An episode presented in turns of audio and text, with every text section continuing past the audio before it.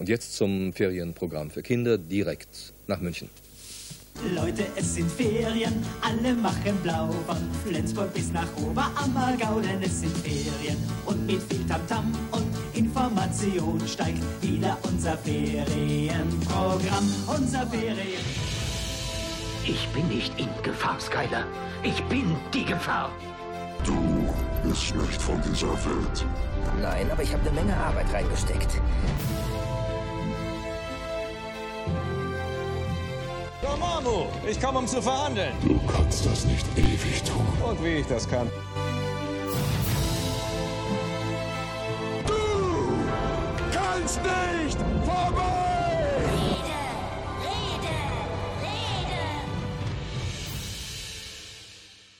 Aus den Tiefen und den Untiefen unserer Kindheit meldet sich hier der Serienrepublik Podcast, namentlich der Tobias, der Felo und der Tim in meinem Wohnzimmer mal wieder. Das ist ja die bekannt bequeme Atmosphäre, in der sich die besten Podcasts produzieren lassen. Wunderschönen guten Abend auf das Sofa an den Felo.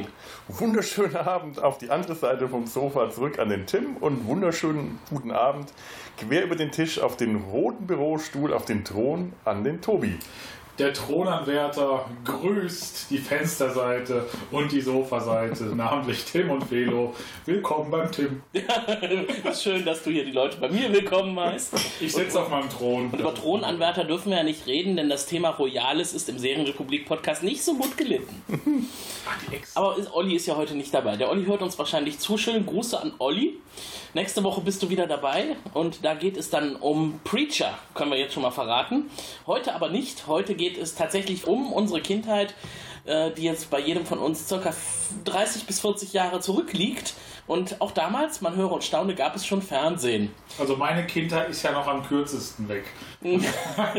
Möchte ich mal kurz erwähnen. Wie viel jünger als ich bist du ungefähr? Vier Monate? Vier Monate. Ja. Boah, Alter Sack. ihr, ihr seid so jung. Ihr, seid- ihr habt ja wahrscheinlich noch nicht mal äh, erlebt, wie es nur drei Programme gab und man die mit dem Kick Kippschalter umdrehen, Drehschalter umschalten musste. Aber ich muss nur machen und wir wissen alle sofort, was gemeint ist. Ich nicht. Ich glaube, ich bin zu alt dafür. Nein. Nein? Nein? Okay. peanuts. Ach so. Ah. Hey, genau. Ja, ja, damals, als der Felo klein war, da hat man noch die Kohlen aus dem Kesselwagen geschippt. Direkt nach dem Krieg musste man dann irgendwas heizen, ne?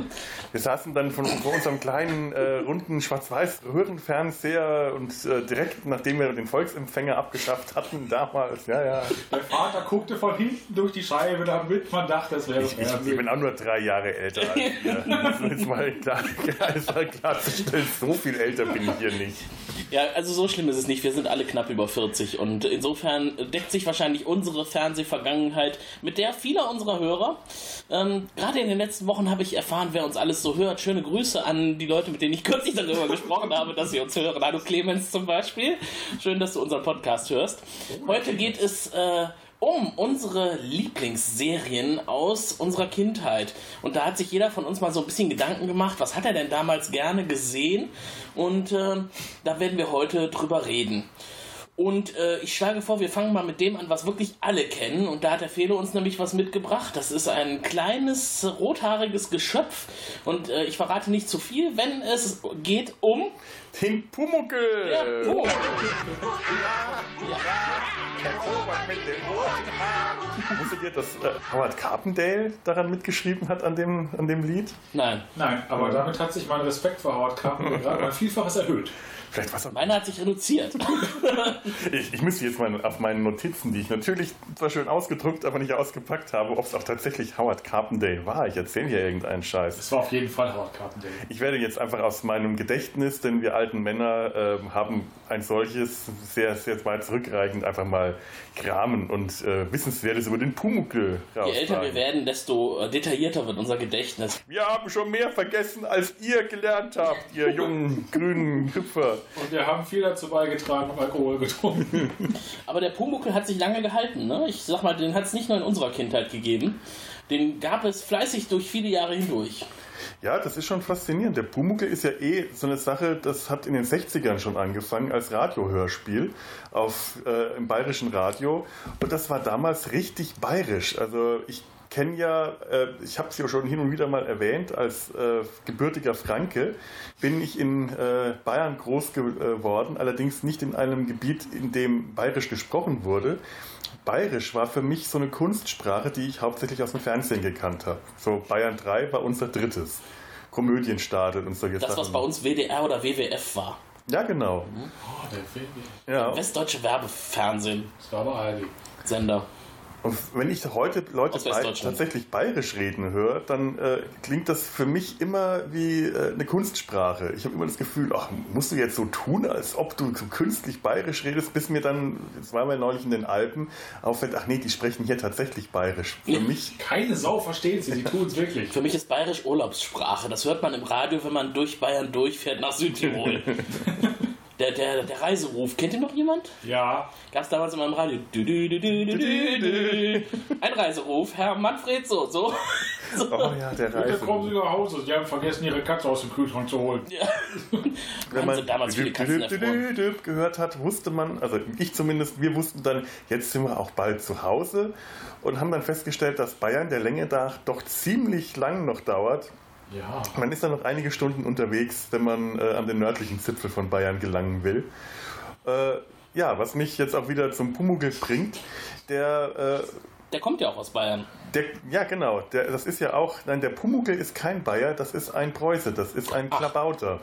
Der Meister Eder kommt aus Bayern und das Ganze spielt in München und als das noch ähm, Hörspiele waren, vor allem Radiohörspiele, war das wirklich sehr stark bayerisch. Und ähm, das ging in den 60ern bis Mitte der 70er. Die letzte Folge war Pumuckl und der blaue Klabauter, in der tatsächlich der Meister Eder eine, äh, ein, ein, eine äh, äh, Reise gewinnt auf einem Kreuz, eine Kreuzfahrtreise, äh, Kreuzfahrt gewinnt und äh, da den Pumuckl mitnimmt. Der Pumuckl trifft unterwegs den blauen Klabauter und bei dem bleibt er dann. Und der Meister Oh. Eder lässt den Pumuckl dann ziehen, so mit dem ähm, Das ist ja traurig. es ist auch traurig. Also es ist so ein bisschen die Analogie, die, die Kinder verlassen halt irgendwann das Haus. Und so war diese Geschichte gedacht, aber die, äh, die Zuhörer fanden das so traurig, dass das nie wiederholt wurde. Ich habe aber tatsächlich mal dieses Hörspiel gefunden. Es ist wirklich ganz eigenartig. Ich möchte es nicht hören. Es Aber vielleicht kennt auch nicht jeder Pumuckl. Vielleicht kann das ja tatsächlich sein. Ich habe zwar gesagt, das kennt ein Großteil aller Leute, aber soll man vielleicht noch mal kurz sagen, worum es geht? Ja, also das Ganze, ähm, die Hauptfiguren sind der Meister Eder und sein Pumuckel. Meister Eder ist ein alter Schreiner, ein, ein, ein Schreinermeister, ein Handwerker, so noch richtig vom alten Schlag, der in, in München in einem Hinterhof seine Werkstatt hat Urig. sehr urig und äh, eines Tages äh, fängt er sich einen Kobold. Das heißt, es raschelt und überall ständig passiert was und er denkt, das ist eine Maus, schmeißt einen, äh, ich glaube, einen Scheit Holz oder irgendwas nach ihm, Ja. trifft den Leimtopf und der Pumuckl bleibt dran kleben, wird sichtbar und wer weiß, wer genau Bescheid weiß, weiß, wenn der Kobold irgendwo kleben bleibt, dann muss er bei dem Menschen, für den er sichtbar geworden ist, für immer bleiben. Und das war damals eine Zeichentrickfigur, richtig?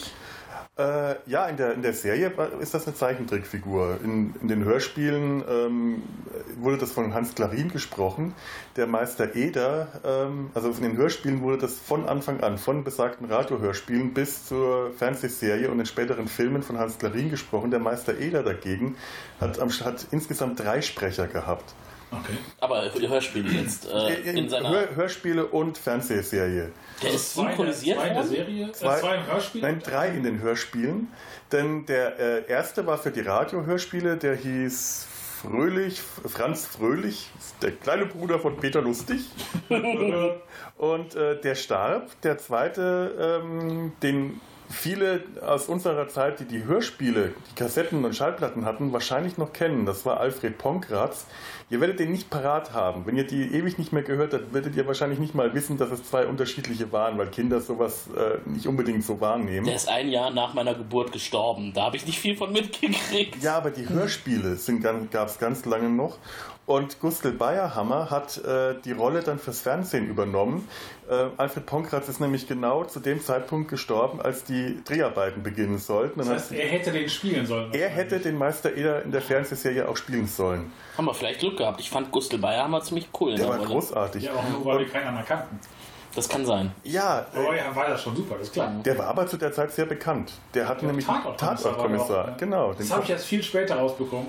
Und ich dachte, ja, Den kenne ich doch komisch, das geht doch gar nicht. Das ist seltsam, der Kommissar Feigl. Und ich habe die Tatorte auch mal vor ein paar Jahren gesehen. Die sind eigenartig, weil es halt ganz alte sind und zum Teil auch äh, seltsam. In einem, in dem allerersten, hockt der nur in seinem Büro, trinkt Bier und füttert seinen Dackel.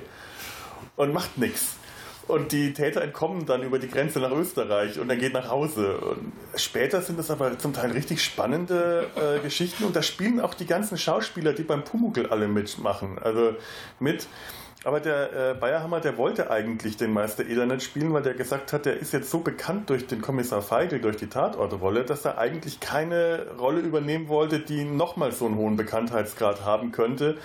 Äh, dass der dann als Meister Eder äh, mit gerade mal zwei Staffeln, mehr, mehr waren es ja am Schluss nicht, Ja. äh, so Aber das bekannt wurde. War seine Paraderolle Das dann, ne? war Weil dann. wir sind alle groß geworden mit ihm als Meister Eder Mhm. und äh, wie ich gerade auch schon, wo Tobi auch eingehakt hat, weil wir ihn vielleicht nicht anders kennen. Für mich ist das der Meister Eder. Und alles, was jetzt später nochmal kommen kann, wenn Pumuckl mal neu aufgelegt und wird oder so, da müssen sie schon einen sehr guten äh, Schauspieler finden, der unseren Gustl Bayerhammer ersetzen Ich kann. hoffe, dass solche Sachen nie neu aufgelegt Ach, das wird kommen, da bin ich mir ganz Ja, sicher. ich befürchte es auch, aber ich hoffe nicht. Übrigens zur Stimme Hans Klavin, ich weiß gar nicht, ich habe das mal irgendwo gehört. Äh, ich glaube, er selber sagte, dass die Rolle oder die Sprecherrolle des Pumuckls seine Stimme ruiniert. ja, ja, ja. Leider. Mhm. wirklich. Er hat ja vieles gesprochen. Er hat ja auch Huibu gesprochen. Ja, sehr schön. Mhm. Der hat äh, auch ganz andere Sachen gesprochen. Ähm, ich weiß nicht, ob ihr die Mumins noch kennt. Ja. Und zwar nicht die Zeichentrickserie, sondern diese Puppentrickserie, diese Lege-Puppentrickserie. Auch äh, ziemlich früh in den 80ern. Ähm, das wirkt ganz krude. Es sind seltsame Geschichten, die haben vom animatorischen ganz komisches Timing. Das ist so zweidimensional, oder? Zweidimensionaler Puppenlegetrick. Da hat Gustl Bayer, äh, äh, Hans Klarin? Da hat Hans Klarin. Ich, ich kenne nur Mhm. die Zeichentrick. Also, Ich muss euch das mal, ich muss euch das mal zeigen. Ich habe mir mal die ganze Box auf DVD gekauft, als die, weiß nicht wann mal äh, gab, und die sind wirklich schön. Das ist auch so eine Kindheitserinnerung an mich, von Ja. mir an, an die Mumins.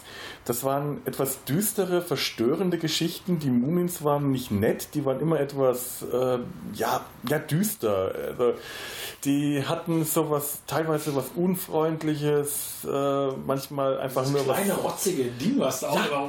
Die kleine Mühe. Stimmt, ja, so, so, eine, ja. so eine kleine Hexe oder so. Ja, ja, das, so ein Troll, so ein, ein Zwergenviech da. Ja. Wie Orko bei He-Man. Nur nicht so, nur so freundlich. Ja, genau. Die kleine Mühe war unfreundlich. Die Ja. war so ein richtiges kleines Arschloch. Die war scheiße. Und Hans Klarin hat diese ganze Serie erzählt, so als, äh, als Sprecher drüber. Und das ist wunderschön. Der hat äh, tolle Sachen gemacht. Man kennt ihn halt nur als Pumuckl. Man kennt ihn also wie gesagt auch als Huibu und Mhm. wer früher die Schallplatten von Asterix der Gallier hatte und äh, Asterix und Obelix, der weiß, dass er Asterix gesprochen hat. Ach, cool. Ja, ich hatte, ich hatte eine Kassette. Asterix bei Cleopatra.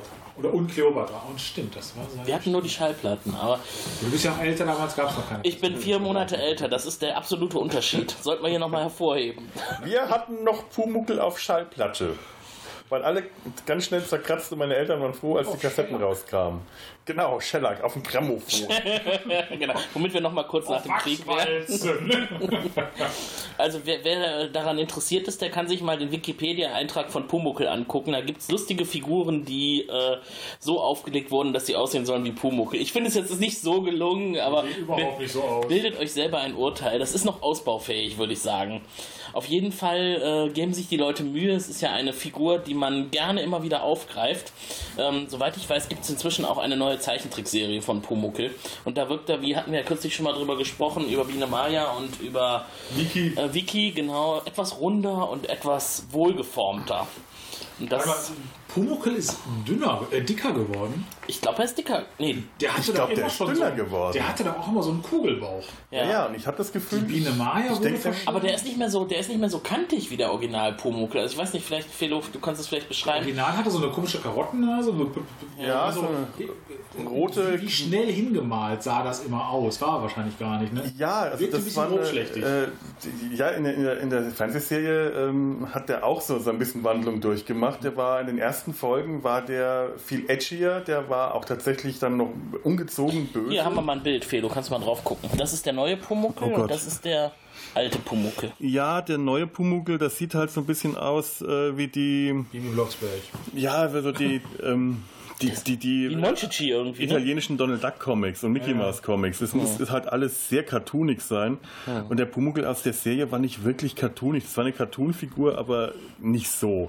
Er hat ja ziemlich hässliche Füße, ne? Das, das wirkte immer so ein bisschen wie in das Bild richtig reingemalt. Ja. Also in, in den Fernseher Ja, reingemalt. Ich glaube, das haben die doch sogar auch gemacht, oder? Irgendwie auf das Celluloid oder drauf gemalt? Das weiß ich nicht. Da bin ich tatsächlich überfragt. Ich habe dann nur mal herausgefunden, dass es in Ungarn produziert wurde, aber mehr über den Zeichentrick weiß ich auch gar nicht so viel. Als Kind hat mich natürlich. ich meine jetzt die Originalserie mit Gustl Bayer, Ja, ja. da ist er ja auch reingemalt, ne? Ja, ja, ich, ich weiß es nur nicht, also ich, äh, ich weiß nicht genau, wie das jetzt äh, technisch ablief. Das, das wird, äh, wird äh, rotoskopiert geworden sein. Also d- es gibt ja so ein Verfahren, das wurde ja schon bei dem ersten Disney-Film Schneewittchen und die Sieben Zwerge verwendet, die Oh, Tanz... habe ich damals im Kino gesehen. Mein Gott, war ich da ängstlich. Ja, Also- die Tanzszene mit Schneewittchen und den Zwergen, da wurden zwei Modelle abgefilmt und ähm, das wurde dann über, ähm, das Verfahren heißt glaube ich Rotoskopie, wurde dann drüber animiert. Ach, jetzt habe ich aber was sehr, sehr deprimierendes hier gerade gelesen. Ähm, der Pumuckl-Film ist im Wesentlichen ein Zusammenschnitt von vier Episoden der parallel produzierten Fernsehserie. Also der erste Film Pumuckl, Meister Eder und sein Pumuckl. Äh, Spuk in der Werkstatt, das verkaufte Bett, das Schlossgespenst und das Spanferkelessen. Allerdings wurden etliche Szenen Strohfackel. doppelt und Das dreifach Strohfackel. aufgenommen. Das Spanferkelessen, daran erinnere ich mich Ja. wieder. Das war sehr Da war geil. der Meister Eder total besoffen und hatte hinterher einen Kater. Ja, äh, das ist überhaupt toll. Die haben Bier getrunken, geraucht, die haben, äh, also in den Hörspielen sowieso, aber in der, in der Serie, der Meister Eder ist so oft betrunken nach Hause gekommen, wenn der sich bei seinen, mit seinen äh, Handwerker-Stammtischfreunden getroffen hat. Das ist so eine Serie, die, das kannst du heute gar nicht mehr machen. Du könntest gute gar nicht mehr zeigen. Zeit. Aber er war ja auch kein unangenehmer Besoffener. Also er war ja dann halt. Das, das war halt die Zeit, wo Müde, ne? Betrunkene noch lustig waren, Ja. noch eine Quelle des Humors. Pumuckl! Der hat dann auch mal Schnaps getrunken, wenn er einen gebraucht hat in der Werkstatt oder so. Und äh, der Pumuckl hat ja auch immer am Bier getrunken und äh, Ach, stimmt, Ja, ja, ja. er hat ja auch Bier getrunken. also alles so Dinge. Wurst gegessen. Ja, genau. Also alles so Dinge, die halt äh, früher auch gerne mal Kinder durften einen Schluck vom Bier vom Vater nehmen oder den Schaum trinken. Der Schaum, weil Schaum kein Ja. Alkohol ist. Genau. Ah, Frühkindliche Prägung nenne ich das. Ja. Wir trinken ja auch gerade Bier, aber alkoholfrei. Ja, furchtbar. aber dafür schön zum Pumuckl passend bayerisches Bier. Oder ist das fränkisches Bier? Nein, bayerisches. Äh, und zwar fränkisches Bier. Franziskaner ist bayerisch, soweit ich das Ich weiß. glaube, Franken macht kein Was? Bier. Franken macht nur Oh, Bratwurst. bitte, bitte. Oberfranken hat eine ganz großartige Bierbrautradition. Eins. Wir haben, äh, wir haben uns auf der Bierbörse an dem oberfränkischen Bierstand äh, letztens mal getroffen. Ach, richtig, Ja. Stimmt ja. Da konnte ich ja, konnte ich ja kein Bier trinken. Da ging es mir nicht so gut. Es wäre dir danach besser gegangen. ich glaube auch. Das fränkisches Bier, das Heilmittel. Ja, Unterfranken ist eher äh, so eine Weingegend, aber auch da gibt es viele kleine Brauereien. Jedes Dorf hat eigentlich so seine, jedes größere Dorf hat seine eigene Brauerei in Franken. Aber als Pumuckl lief, da hast du mit Sicherheit noch kein Bier so intensiv getrunken. Wie Nee. war das denn bei euch, als Pumuckl lief? Was war so die Situation, wo ihr das gesehen habt? Ich glaube, das war immer vorm. Das, wann lief das denn? So gegen 17, 18 Uhr, meine ich, ne? Das weiß Das war so das klassische. Ich war ja noch sehr klein im Gegensatz zu euch. Vier Monate. Äh, dann saß man meistens auch schon im Pyjama da. Ich glaube, es gab auch sogar schon, manchmal auch, ich weiß nicht, wie alt man war, das Abendessen, danach ging es ins Bett. Oder verwechsel ich das gerade mit irgendwelchen anderen Serien? Aber das war doch dieses klassische Szenario, ne? Es gab die 17.45 Uhr Serien auf ARD, meine ich. Das waren so Sachen wie Shaka Zulu, Remington Steel. Oh Gott, ja. So diese etwas flacheren ich amerikanischen damals bei meiner Sachen. damaligen Freundin geguckt. Ja. Oh. Oho. Wir wussten nicht, was das war, aber wir waren befreundet. Also ich weiß vom Pumuckl tatsächlich den Kinofilm, den du gerade erwähnt hast, den habe ich auch im Kino gesehen. Ach, Und das war ja wirklich, das waren wirklich die ersten vier Folgen zusammengeschnitten. Und ähm, hab dann, wenn ich später die Folgen im Fernsehen gesehen habe, immer irgend, war das immer irgendwie seltsam, weil so ein paar Dinge anders waren. Es waren zum Teil auch andere Schauspieler. Bei den ähm, Handwerkern ist immer ein Schauspieler dabei, das ist definitiv ein Berliner, aber der spricht bayerisch. Also das ist, der spricht mit einem ganz furchtbaren Berliner Akzent. Nein, der, der spricht mit seinem Heimat-Berliner Akzent bayerisch. Das ist zum Brüllen. Das, aber das ist, äh, die ganze Serie ist eigentlich so auf diesen komischen Humor ausgelegt. Das ist sehr schräger Humor.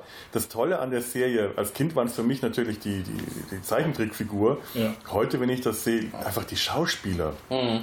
Das waren die ganzen großen ähm, Volksschauspieler. Weiß man als Kind ja gar nicht zu würdigen, Ja. aber äh, das ist ja auch ein Zeichen für die Qualität, dass man das total als gegeben annimmt. Ne? Das sind alles echte Figuren, ne? weil das stellt man überhaupt nicht in Frage. Man weiß ja nicht, dass das Schauspieler sind. Ja, aber die sind auch alle echt. Ja. Und das ist also eine Serie, die kann man sich als Erwachsener tatsächlich wirklich schon anscha noch anschauen, einfach weil dieser, äh, dieser Humor, äh, der, der ist so, der ist zum Teil auch wirklich erwachsen. Also das ist etwas, was wir als Kinder oft gar nicht verstanden haben. Da haben wir nur darauf gewartet, dass der Pumuckl irgendwas macht und dass der irgendwas in der Gegend rumträgt, was immer etwas seltsam aussah. Immer Weil, dieses Geräusch, wenn er sichtbar wurde oder was. Ach, genau, dieses. Wie so eine alte Tür. ja, das hat so einen komischen Du meinst das Geräusch hier? Oder? Ganz genau das Geräusch. Ja. Aber erkennt man sofort wieder, wenn man es hört. Ja, ja, das ist. Optimal. Und was man auch wieder erkennt, das ist unser erster Einspieler, den wir für heute Abend haben. Wir haben nämlich aufgerufen, unsere Freunde, Bekannten und Verwandten, wie waren denn so eure Erlebnisse in der Kindheit? Was waren eure Kinderserien, an die ihr auch heute noch gelegentlich denkt, die euch stark beeinflusst haben? Und da hat uns der Sascha was geschickt. Da hören wir doch mal rein. Ja, Tim ruft, Sie reden Antworten, äh, zumindest einer von den beiden Jungs von Sie reden. Es geht um Serien aus unserer Kindheit und da können wir fast nur mit den Klassikern aufwarten. Also ich weiß noch früher ging es Sonntag in die Badewanne und wenn wir dann ganz, ganz lieb waren, durften wir anschließend noch Captain Future und die Biene Maya gucken. Das war also so der erste Kontakt mit dem Fernsehen natürlich die Schlümpfe, Calimero mit dem Sombrero, das übliche West-Kinderprogramm sozusagen. Spaß am Dienstag. Äh, Wer denkt da nicht gerne dran zurück? Vor allen Dingen jetzt, wenn es dienstags im Podcatcher klingelt und Trek am Dienstag einem entgegenschallt. Werner Zini und äh, der ZDF-Ferienclub mit dem Hund und äh, der WWF-Club. Wer erinnert sich nicht an den WWF-Club? WWF, nicht die Pandas, sondern das westdeutsche Werbefernsehen. Ich weiß gar nicht, ob es das noch gibt heutzutage. Da waren irgendwie zwei, drei Typen von ähm, Radio Luxemburg auch äh, engagiert, die dort ein bisschen zwischen den Werbeblocks das Publikum bespaßen sollten. Und natürlich, als man dann größer geworden ist, die weiter obligatorischen Klassiker der 80er Jahre. Ein Colt für alle Fälle. Natürlich, das A-Team, vier Fäuste für ein Halleluja, hätte ich fast gesagt. Nein, Trio mit vier Fäusten heißt es. Und äh, Captain Future habe ich bereits erwähnt, ja, und äh, dann, als man so ein bisschen in die Adoleszenz gekommen ist, hat man natürlich äh, in den 80ern tatsächlich schon auf dem ZDF zwischen Kochen oder Essen wie Gott in Deutschland die ersten Folgen von Star Trek The Next Generation gesehen. Also, wie gesagt, eine klassische Fernsehsozialisation der westdeutschen 80er Jahre hier bei der eine Stimme von Siri. Ja, vielen Dank, Sascha. Das äh, passt hervorragend in unsere Kerbe, Tobias, in die wir eben schon reingeschlagen haben. Ja, ich habe auch sofort gerade den WWF-Club erwähnt. äh, und ich glaube, ich habe auch vorhin mal die Frage gestellt, wenn wir uns das angucken, die alten Serien, alten Filme, wir gucken das ja mit oder sehen das ja mit einem sehr nostalgischen Blick. Wie bewerten äh, junge Leute von heute das, wenn sie das sehen? Sei es jetzt Pumuckel oder halt den WWF. Man weiß halt auch gar nicht, ob das so ist, wie, wie Sascha das beschrieben hat, ob das heute noch so ist. Ob die heutigen Kinder auch noch Badewanne und dann zwischen Badewanne und Bett darfst du noch was gucken, ne? Guck dir noch eine Kinderserie an oder so. Wahrscheinlich werden die direkt vor den Computer gesetzt oder vor die Spielkonsole oder äh, kriegen im besten Fall noch was vorgelesen, was ich super finde, aber Ich kann es mir bei den ein nicht, oder anderen. Familien, die ich kenne, kann ich es mir vorstellen, aber im Großen und Ganzen glaube ich auch eher. Ich glaube, das Nicht. ist anders. Also bei den Familien, die ich kenne, ist das mit Sicherheit nicht der Fall. wobei man da sagen muss, Tobias kennt viele, viele freche, furchtbare Kinder.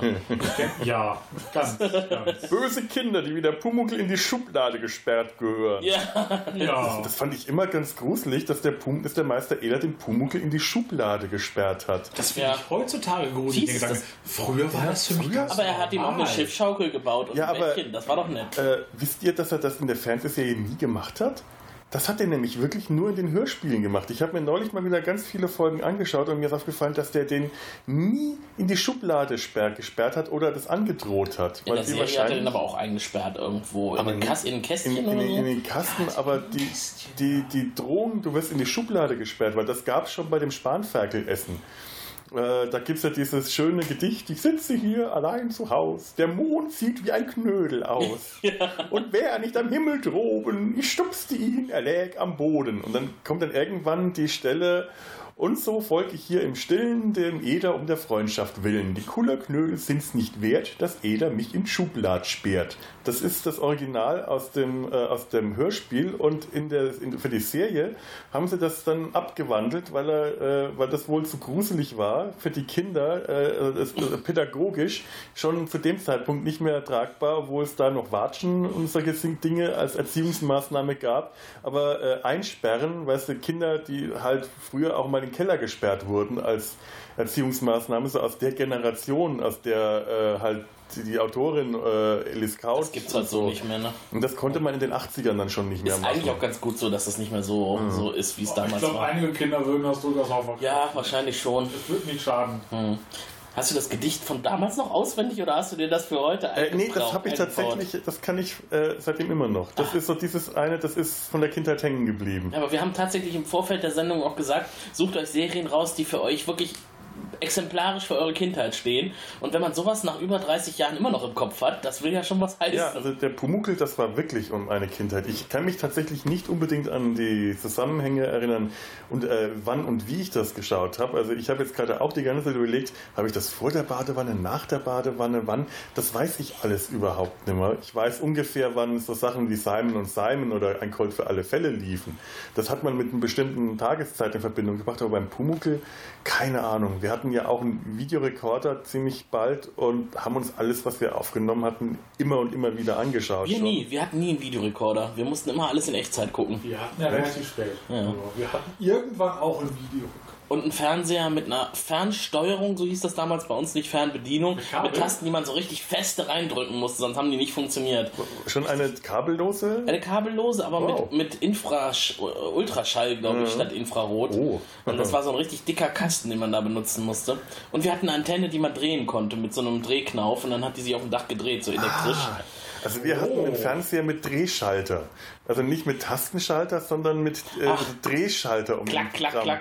Einer, einer klack, klack, klack, um das Programm zu wechseln. Und beim zweiten Programm musste man dann unten drunter den zweiten Schalter fein justieren. Und das war eine Fummelarbeit, aber Ja. wir haben es alle Damals hingekriegt. musste man noch ein bisschen was können, um Fernsehen zu gucken. Also bei einem Freund damals, die Eltern, die hatten zwar einen relativ großen Fernseher, was damals halt groß war, ich glaube heutzutage wäre es winzig, aber halt auch ohne Fernbedienung. Man musste immer hinlaufen zum Umschalten, es gab ja nur drei Programme, und zum Laut und leiser machen. Und wir hatten zu Hause, bei meinem Vater war das noch, ein uraltes Kofferradio mit Fernsehteil. Und wenn im Wohnzimmer halt irgendwie Besuch war oder wie auch immer wir den Fernseher äh, nicht nutzen konnten, dann haben wir teilweise, meine Schwester und ich, in der Küche gehockt, auf der Arbeitsplatte und haben auf diesem winzigen Schwarz-Weiß-Fernseher, das war, wie groß war das Display? Knapp 10 Zentimeter. Etwas größer als eine Briefmarke. Etwas größer als eine Briefmarke. Äh, in miserabler Bildqualität haben wir da Fernsehen geguckt. Toll. Das sind so die Äh, Erinnerungen. Das war jetzt nicht die Wahnsinn. schönste Erinnerung, aber das ist halt auch so Kindheit. Oder halt Ja. auch, dass wir, meine Eltern hatten einen transportablen Fernseher äh, von Saba. Den haben wir dann regelmäßig rübergestellt, wenn halt meine Eltern Besuch hatten, außerhalb zu besagten Zeiten, wo wir in der Küche saßen, um dort auf der Arbeitsplatte Fernsehen zu schauen. Aber dann haben wir diesen Fernseher immer rübergetragen und dann haben meine Schwester und ich dann da bei mir in meinem großen Bett gelegen und haben Fernsehen geguckt. Und dann kam die Mutter irgendwann und sagte, mal Fernsehen aus hier. genau. Jetzt ist aber genug. Da war es wahrscheinlich gerade 19.30 Uhr oder so. Das will ich nicht ausschließen. Ja. Aber was mir aufgefallen ist, äh, Sascha hat eben nicht Pumuckel genannt. Er hat vieles genannt, wo wir genickt haben und gesagt haben, ah ja, ja, ja, genau, das war, das hat, kannten wir auch. Ich glaube, Sascha ist noch Ah, älter. bei den Pumuckel nicht. Nee, Sascha ist ein bisschen jünger als ich. noch jünger, Ja, aber älter als ich. unwesentlich jünger. Aber naja, das, ich glaube, dass die paar Monate tun nicht so viel zur Sache. Aber man wundert sich, wie viel vier Monate ausmachen können. Aber äh, er hat vieles genannt, was, was wir auch kennen. Ähm, und um den Pumuckl noch zum Abschluss zu bringen, hat der Felo noch eine Anekdote. Ja, ähm, es gibt eine äh, Anekdote um den Pumuckl, äh, beziehungsweise in Verbindung mit dem Pumuckl um Franz Josef Strauß. Ähm, die, vom Pumuckl gibt es zwei Staffeln. Die erste Staffel wurde, das habe ich mir irgendwo hier notiert, ähm, 1978 produziert, allerdings erst 1982 ausgestrahlt. Die zweite Staffel wurde 1988, 89 produziert. Also da lagen wirklich Wow. zwischen den, äh, da lagen sechs Jahre dazwischen. Ähm, Herr Gustl Bayer haben wir dann in der ersten Staffel, weil der noch nicht alt genug aussah, hatten sie ihm noch den Bart und die Koteletten weiß äh, gefärbt, was in der zweiten Staffel dann nicht mehr notwendig war. Die zweite Staffel wäre aber beinahe nicht produziert worden, weil das zu teuer war. Das Haus, in dem das Ganze spielt, diese, dieser Hinterhof, diese schöne Werkstatt im Hinterhof, äh, das Haus war so bruchreif, dass es hätte renoviert werden müssen und es sollte abgerissen werden. Es gab einen ewigen Streit und ähm, es stand alles kurz vor dem Aus und da hat sich Franz Josef Strauß eingemischt. Ach. Es würde so, so formuliert, ein, er wäre als Fürsprecher für die Serie aufgetreten. Wer äh, sich an Franz Josef Strauß noch erinnert, weiß, dass der bestimmt nicht ähm, so dezent und diplomatisch war, als Fürsprecher aufgetreten. Der wird da angerufen haben und losgepoltert haben und daraufhin Das bleibt. wenn nicht das bleibt. Wenn der bayerische König, ja, klingt das, also wenn, wenn der bayerische Ministerpräsident Franz Josef Strauß, der, der König von Bayern, da beim, äh, da, da angerufen hat, dann war das Gesetz. Was Franz Josef Strauß gesagt hat, war Gesetz. Das wurde gemacht in Bayern. Der ist so dermaßen verehrt worden. Und dem verdanken wir die zweite Staffel Pumuckl. Sonst wäre das nicht produziert worden. Ich war immer schon ein riesen Fan von ihm. Jetzt Ja, auf einmal. vielen Dank, in Memoriam. Also gut gemacht. Was wir dem Mal was Positives aus der ne? CSU. Unsere ganze Kindheit wäre im Arsch gewesen. Nimm dir mal ein Beispiel, Seehofer. Rette du mal was Bayerisches, was uns auch gefällt. Ja, rette mal den Pumuckl Seehofer. Kannst du nicht, hä? Kannst du nicht, da guckst du jetzt. Ha! Und Das Haus ist übrigens, ähm, ich wollte es gerade fragen. das, das Haus gibt's nicht mehr. Das ist sehr schade, aber Es wurde das, war, begraben. das wurde eigentlich ziemlich ähm, oberflächlich nochmal re äh, renoviert. In der zweiten Staffel sieht man auch, wenn man das anschaut, die Fassade ist gelb gestrichen. In der ersten Staffel ist das noch so ein helles Grau. Nach der letzten Folge, Pumuckl spielt mit dem Feuer, wo dann äh, der Pumuckl äh, halt mit den Kerzen spielt und das Wohnzimmer abbrennt, ähm, da brennt es wirklich. Die haben das wirklich brennen lassen. Das ganze das Haus, es wurde auch direkt danach abgerissen. Das war die letzte Episode. Ich habe mir neulich noch angeschaut und mit dem Wissen, dass damit auch die Serie endgültig zu vorbei war und äh, da konnte dann nicht mehr weiter gedreht werden, weil das Haus halb ausgebrannt war und äh, danach demoliert wurde. Das war weg. Hat mir das richtig wehgetan, mir das anzuschauen. Das denke ich mir. Also die Bayern hatten damals schon Sinn fürs Praktische. Ja. Und mit, mit der Pumuckl-Serie haben sie auf jeden Fall einen richtigen Treffer gelandet. Und äh, ich kann wirklich sagen, das hat nachgewirkt. Es war ja kein bayerisches Phänomen, es war ja in der ganzen Bundesrepublik Thema. Der Pumuckl hat es überall hingeschafft und ich wette sogar damals in die DDR. Fernseher. Irgendwie auf irgendwelchen illegalen Kanälen. Vielleicht können uns unsere Hörer da ja mal einen Tipp geben. Wer kommt vielleicht aus dem Osten und kann sich erinnern? Habt ihr damals den Pumuckl sehen können? Ich weiß, man hat ja damals auch Westfernsehen geguckt. Man durfte es zwar nicht, aber man hat. Aber wir haben DDR-Fernsehen geguckt. Weil, Echt? War das so gut? Ja. Ja, äh, Das Sandmännchen. Das Sandmännchen. Pittiplatsch. Ich hab's nie gesehen, weil ich wohnte ja weiter im Westen. Aber ganz wichtig, Louis Define. Es gab nämlich ganz viele Louis Define-Filme, die für den äh, Osten synchronisiert wurden, für, für die DDR. Und die haben wir dann schön in Schwarz-Weiß äh, auf DDR 1 empfangen können. Nein. Aber die wurden nicht, aber die wurden nicht auf Sächsisch synchronisiert, oder? Das ist noch gewesen. Oh nö! Oh, oh nö! Oh Gott, oh Gott, oh Gott! Da können Sie Fleisch auf Platz machen? Der kleine Schnecke. Aber es ist ganz seltsam. Ich habe mir dann äh, irgendwann später, als es dann mal auf Sat 1 und wieder alle Filme liefen, den äh, einen dieser Filme den, den Gendarmenfilm mit den Außerirdischen, mit dem UFO. Also nicht die außerirdischen Kohlköpfe, sondern äh, der Gendarm von Saint-Tropez. Habe ich mir den angeschaut und das waren so knallige, quietschige Farben und dieser grüne Jeep, in dem der rumgefahren ist, hat mich so irritiert, bis ich irgendwann dann hergegangen bin und bei meinem Fernseher den, den Die Farbe runtergedreht habe, bis sich das wieder beruhigend normal angefühlt hat. Ja, das sind so Notlösungen, zu, denen, zu denen man dann greift. Tobias musste das ja nicht machen, er hat ja einen Schwarz-Weiß-Fernseher. In der Küche hatten wir einen wunderbaren Schwarz-Weiß-Fernseher. Ja. Er konnte fast auch nur schwarz. Ja, so viel zu Pumuckel. Und bei mir war das so, äh, es gab ja damals die Weihnachtsserien. Das ZDF und ich glaube ARD auch haben sich äh, jedes Jahr zusammengetan, äh, auch mit dem Schweizer Fernsehen und haben etwas produziert in drei, vier Teilen, wo Themen für Kinder und Jugendliche aufbereitet wurden in spannende Handlungen. Ähm, da gab es Serien, vielleicht erinnert ihr euch, oder kurz, wie kann man es nennen, das sind ja eigentlich Trilogien oder auf jeden Fall Filme, die in Abschnitten erzählt werden. Ein großer Kinofilm im Grunde in mehrere Abschnitte, kann man vielleicht so sagen. Da gab es Anna, da gab es Jack Holborn, da gab es Silas, da gab es Oliver Maas. Tim Thaler war einer der ersten, soweit ich weiß. Oliver Maas, das war ein Tennis, oder? Äh, Tennis? Geige. Geige? Der Teufelsgeiger. Ich hätte jetzt gedacht, das war ein Tennisspieler. Ja, Stimmt, das gab's auch. täuscht. Ja, okay. Und da gab es auch, und das war die Serie, die mich so beeindruckt hat oder beeinflusst hat, Patrick Packard. Ich war gerade acht Jahre alt geworden, 1984 im Dezember. Und äh, es handelte von einem Jungen, der einen Vater hatte, der auf einem, auf einem Bohrfeld gearbeitet hat, auf einer Ölbohrstation in der Nordsee. Und demnach war er nicht oft zu Hause, hat er mit seiner Mutter gewohnt und die beiden beschließen halt Urlaub zu machen in einem norwegischen Fjord.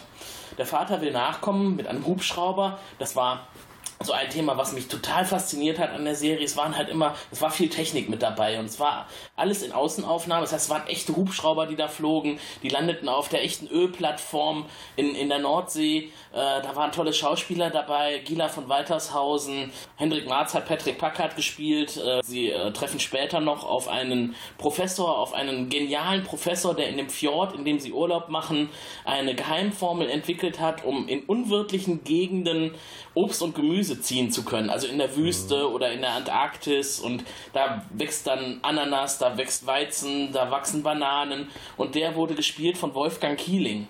Der wird euch ja wahrscheinlich auch noch was sagen. Ein äh, Schauspieler, der eine ganz große Vergangenheit hat, der viel gespielt hat. Manche kennen ihn wahrscheinlich auch noch aus Momo. Da hat er einen der grauen Herren gesprochen. Aha. Ja. Ich kenne ihn, Im, im Hörspiel. Ach so, ja, ah, ja, ja, ja. Wenn ich seine Stimme höre, denke ich eigentlich an Bert aus der Sesamstraße. Den hat er auch gesprochen. Ja. Ach, Ja. Das war die erste Synchronfassung, als Ernie und Bert noch äh, vertauschte Stimmen hatten, als im Original. Heute haben sie es so wie im Original, das klingt, das für mich immer ganz seltsam. Bert hatte in der ersten Synchronfassung die tiefe, knarzige Stimme von, äh, von Keeling und das ist für mich Bert. So Ja. klingt der, so muss der klingen. Und der ist leider viel zu früh verstorben an Krebs. Äh, hätte eigentlich noch eine große Karriere haben können, denn so furchtbar alt war er noch nicht. Tatsächlich war Patrick Packard eine der letzten, eines der letzten Projekte. Ein Jahr später ist er verstorben, 1985 Ach man. in Hamburg. Und ist äh, nicht so furchtbar alt geworden. Er ist 1924 in Berlin geboren. Was aber an der Serie so faszinierend war, die Titelmusik zum Beispiel. Von Lady Lily gesungen, komponiert von Christian Brun, der viele Kinderfilme und Serien damals mit Musik versehen hat. Das war auch so bei Tim Thaler. Ja, ja. Das war auch so bei Oliver Maas. Vicky. Vicky auch. Okay. Ja, ja, Vicky Mhm. auch. Und Lady Lily, das war seine Frau. Und die hat vieles gesungen. Und diese Titelmusik, die gab es auch in englischer und deutscher Version, weil die Serie wurde auch nach Amerika verkauft. Und äh, das klingt einfach lustig, wenn diese deutsche Lady Lily, Frau von, von Grun, äh, auf Englisch die Titelmusik singt. Hört mal rein.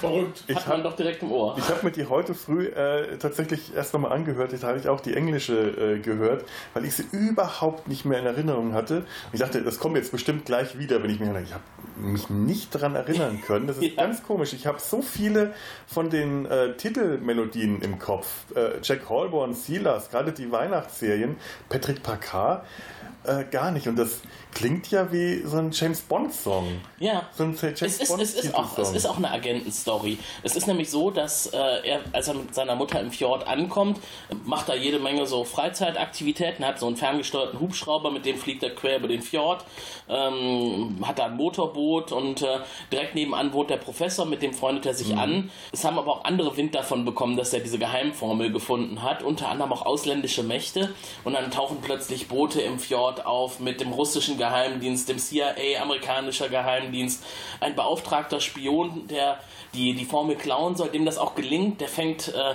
Patrick nachts ab, der lockt ihn mit einem Laserstrahl aus dem Haus bis zu einer Kirche und da betäubt er ihn. Wie die Katzen und dann, genau, weil dadurch, dass der ganze Fjord halt voller Spione ist und voller Geheimdienste, muss er irgendwie die Formel da rauskriegen. Er weiß, er wird gefangen, das lässt sich nicht äh, umgehen, weil der Fjord ist halt sehr klein, äh, aber die Formel muss halt mit. Und deswegen ähm, kopiert er die mit einem speziellen Laserschreibgerät auf die Fußsohlen von Patrick und lässt ihn dann liegen.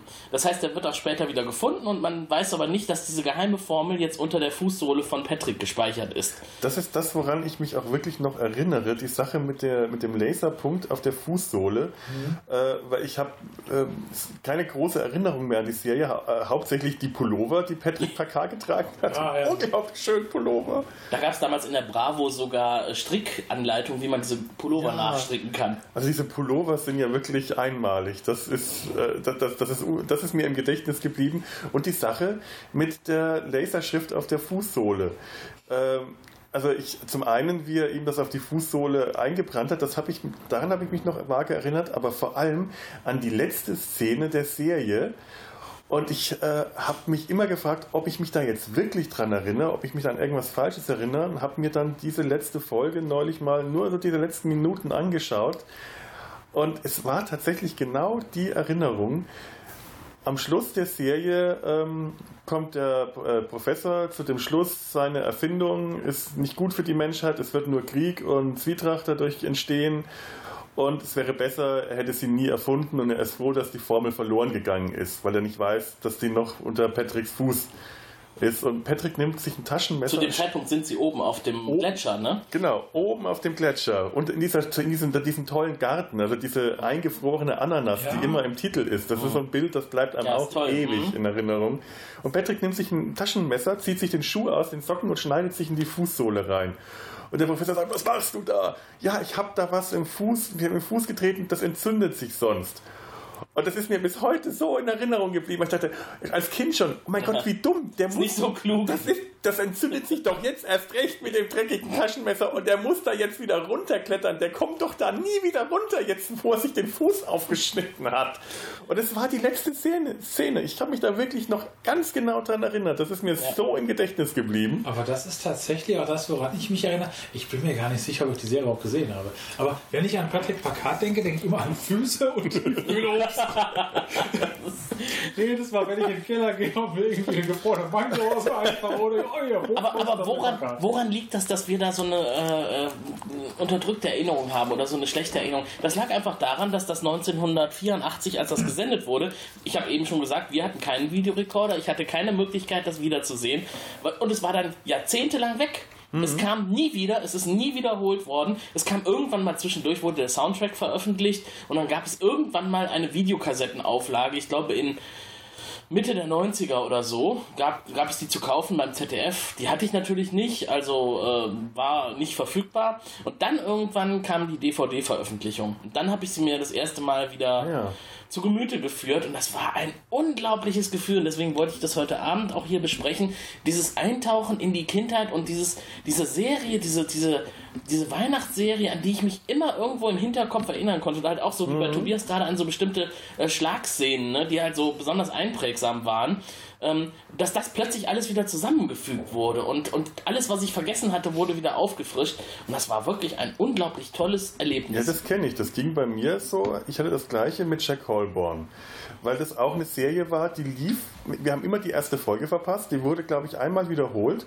Äh, Das weiß ich noch. Und ich hatte auch bei, bei der Wiederholung die erste Folge verpasst. Mich total geärgert. Und dann wurde die nie wiederholt. Und als wir unseren Videorekorder hatten, kam die nicht mehr. Und ich habe sie auch erst Jahre äh, später auf DVD dann gesehen und das ist genauso dieser Moment, war toll, an was ich mich alles noch erinnert habe und vor allem, wo man sich richtig dran erinnert, wie jetzt die letzte Szene von Patrick Packard und was in der Erinnerung ganz anders äh, ganz anders wurde, als das eigentlich im Film oder in der Serie tatsächlich ist. Da waren so ein paar Stellen, wo ich dachte, so sieht das wirklich aus? Ich erinnere mich da aber an was ganz anderes.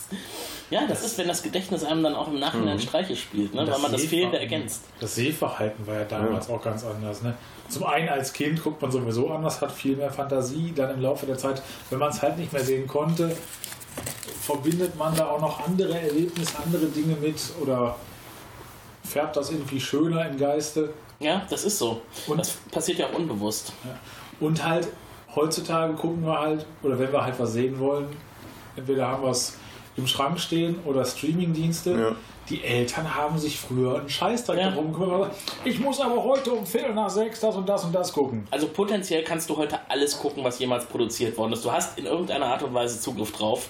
Ähm, das war früher einfach anders. Ja, aber früher hatte man dann auch bestimmte Zeiten, bestimmte Uhrzeiten. Jetzt läuft die und die Sendung. Das war also nicht nur wir Kinder, auch die Erwachsenen wussten, also nicht nur Sportschau, sondern jetzt läuft der Film und jetzt läuft die Sendung und die Serie. Man wusste, jetzt muss man vor der Glotze sitzen. Und es gab ja wirklich noch Straßenfeger. Der Begriff hat Ja. sich ja äh, wirklich eingeprägt. Die Weihnachtsserien waren sowas. Da Ja. war kein Kind draußen. Da war kein Kind draußen, da war es leer auf der. Straße. Die Leute saßen alle zu Hause vor der Glotze. Drei Programme und äh, das hat gereicht. Ja. Man hat doch irgendwie auch in dieser Zeit nochmal überlegt, ob man die Weihnachtsserie neu auflegt und das ZDF vielleicht nochmal neue ähm, Inhalte produziert. Das ist aber verworfen worden, weil man sagt, es passt nicht mehr zu den heutigen Sehgewohnheiten.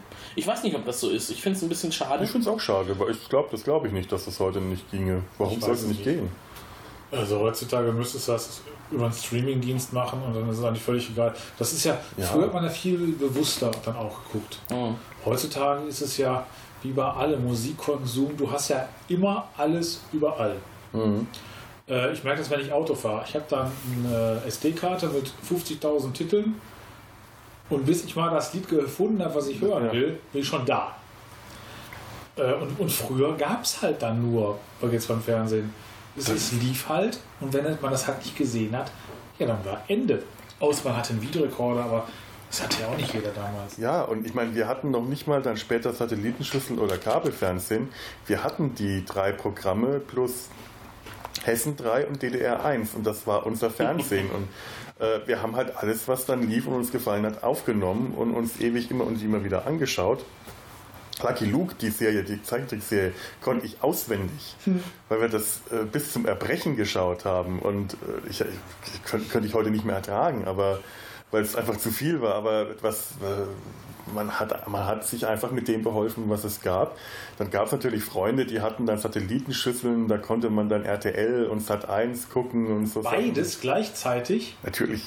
Also die, wie neumodisch. Die reichen Leute hatten nicht nur Satellitenschüsseln, die hatten zwei und zwei gegenüberliegende Fernseher. So Also war das. wir hatten ja als Antennennutzer äh, irgendwann dann Sat 1, andere hatten dann RTL und wir hatten halt Sat 1 und ganz schlechtes RTL. Ach so. Und ich habe dann versucht, da Tutti Frutti zu gucken. Das kam alles so schön aus Köln damals. Ja, ich wohnte ja, damals noch woanders. Ja, Hugo Egon Balder, den gibt es heute immer noch. Ja. Hotel auch von Sinnen. Die habe ich damals geliebt bei, bei, bei Alles Nichts Oder. Ja, das fand ich auch toll. Ja, komischerweise, damals fand man die richtig klasse. Ich kann die heute nicht sehen. Das ist das reine Brechmittel. Das habe ich sogar mit meiner Mutter zusammen geguckt. Wir fanden das lustig. Ja. Und Glücksrad. Das haben wir auch. Das war der fester Bestandteil, wie ich sage. Wir haben das zusammen geguckt. Haben dann mitgequizt. Ja, ich meine, wenn, wenn ich bei Freunden war, dann wurde auch äh, Privatfernsehen geschaut. Äh, und die dann Satellitenschüssel hatten, weil unser äh, Dorf ist nie ans Kabelfernsehnetz angeschlossen worden. Da Oh. gab es dann sehr viele Haushalte mit Satellitenschüsseln. Ich hätte damals also tatsächlich schon Dr. Who schauen können, aber weil man nicht wusste, dass, es, dass das was Cooles war, Dass es das gibt? Dass haben es wir Magnum britisches geschaut. Fernsehen gibt. Ja. Soll- Magnum hatte wenigstens einen Schnurrbart und einen Ferrari. Den hat man geguckt. Der war wichtiger. Ja, das haben wir auch geguckt. man muss Prioritäten setzen. Genau. Ja, meine, also wir kommen dann auch langsam zum Ende meiner Priorität. Äh, Also einfach nur noch mal zusammengefasst. Patrick Packard war für die damalige Zeit für mich als Kind einfach was, was ich, äh, was ich toll fand aufgrund der der Handlung, die spannend war. Es war ein jugendlicher Darsteller, der ungefähr in meinem Alter war, ein paar Jahre älter. Das heißt, ich konnte mich da super auch identifizieren. An, angeblich spielte es ja in der ganzen Welt. Lustigerweise tat es das nicht. Es spielte hauptsächlich in Deutschland, an wechselnden Standorten, hauptsächlich in Hamburg.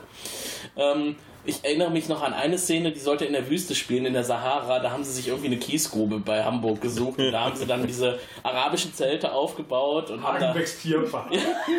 Bei den Kamelen. und äh, war aber, äh, hat mich damals überhaupt nicht gestört. Ne? Es war dann auch dieser super gruselige Spion dabei, der Herr Dimitri, der sollte ja einen russischen Spion spielen, aber eigentlich war es ein Franzose, ein französischer Schauspieler, ähm, dessen Name ich jetzt gerade eben weggeblättert habe leider, aber Hatte der, der auch so einen französischen Akzent, so einen komischen, oder so einen undefinierbaren Er Akzent? kam aus dem französischen Teil Russlands. der ist, der, der hat äh, gar nicht selber gesprochen, er hat zwar Ach den so. Mund bewegt, aber Jean-Claude Bouillon hieß der. Ah, wie die Suppe. Und der sprach kein Deutsch. Das heißt, der konnte zwar den Mund bewegen, aber er wurde dann synchronisiert. Das gab es ja recht häufig damals, diese äh, äh, Produktionen, diese multinationalen Produktionen, europäischen Produktionen, wo dann Schauspieler aus verschiedenen Ländern gespielt haben und häufig dann jeder hat seinen Text in seiner Sprache aufgesagt und später wurde das dann ähm, nachsynchronisiert. Also viele äh, der frühen Bud Spencer und Terence Hill Filme haben deswegen keinen echten Originalton, weil es keine Originalfassung gibt,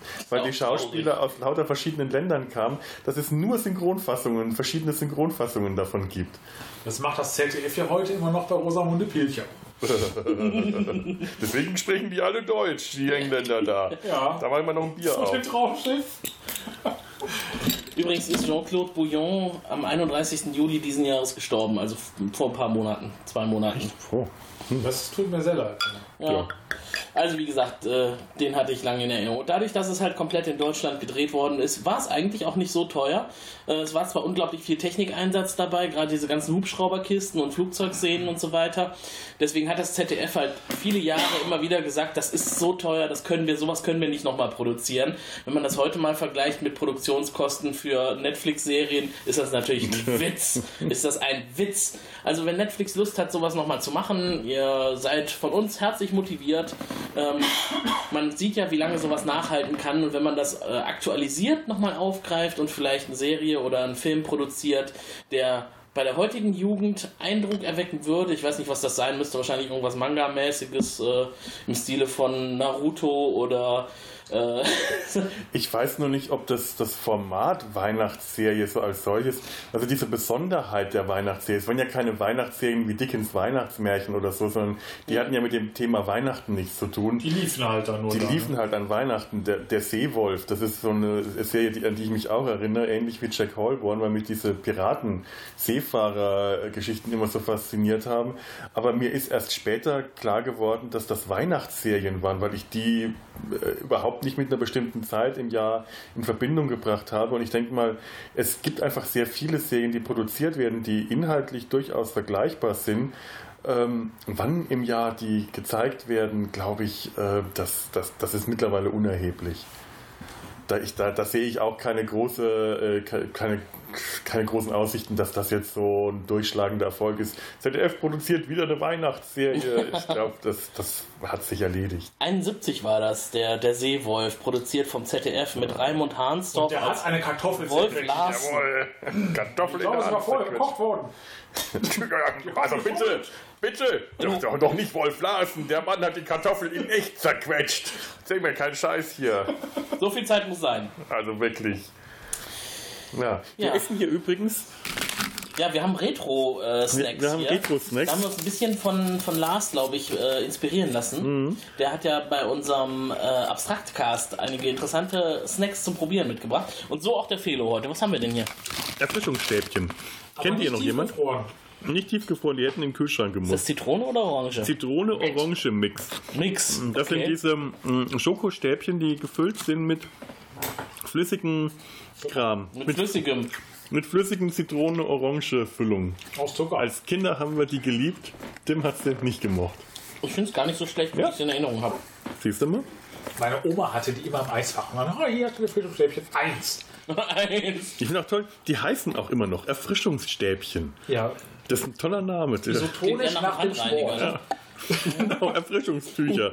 Darüber mal versuchen, deine Hand damit zu reinigen. darüber hinaus essen wir natürlich, wie es sich für Kindheitserinnerungen gehört, Kinderschokolade. Kinderschokolade. Aber in der neuen Maxi-Box, die es damals nicht gab. Ja, ja. Ich Kinderschokolade und alkoholfreies Weizen. Das muss sein. mein Gott, Genau wie sind früher. wir.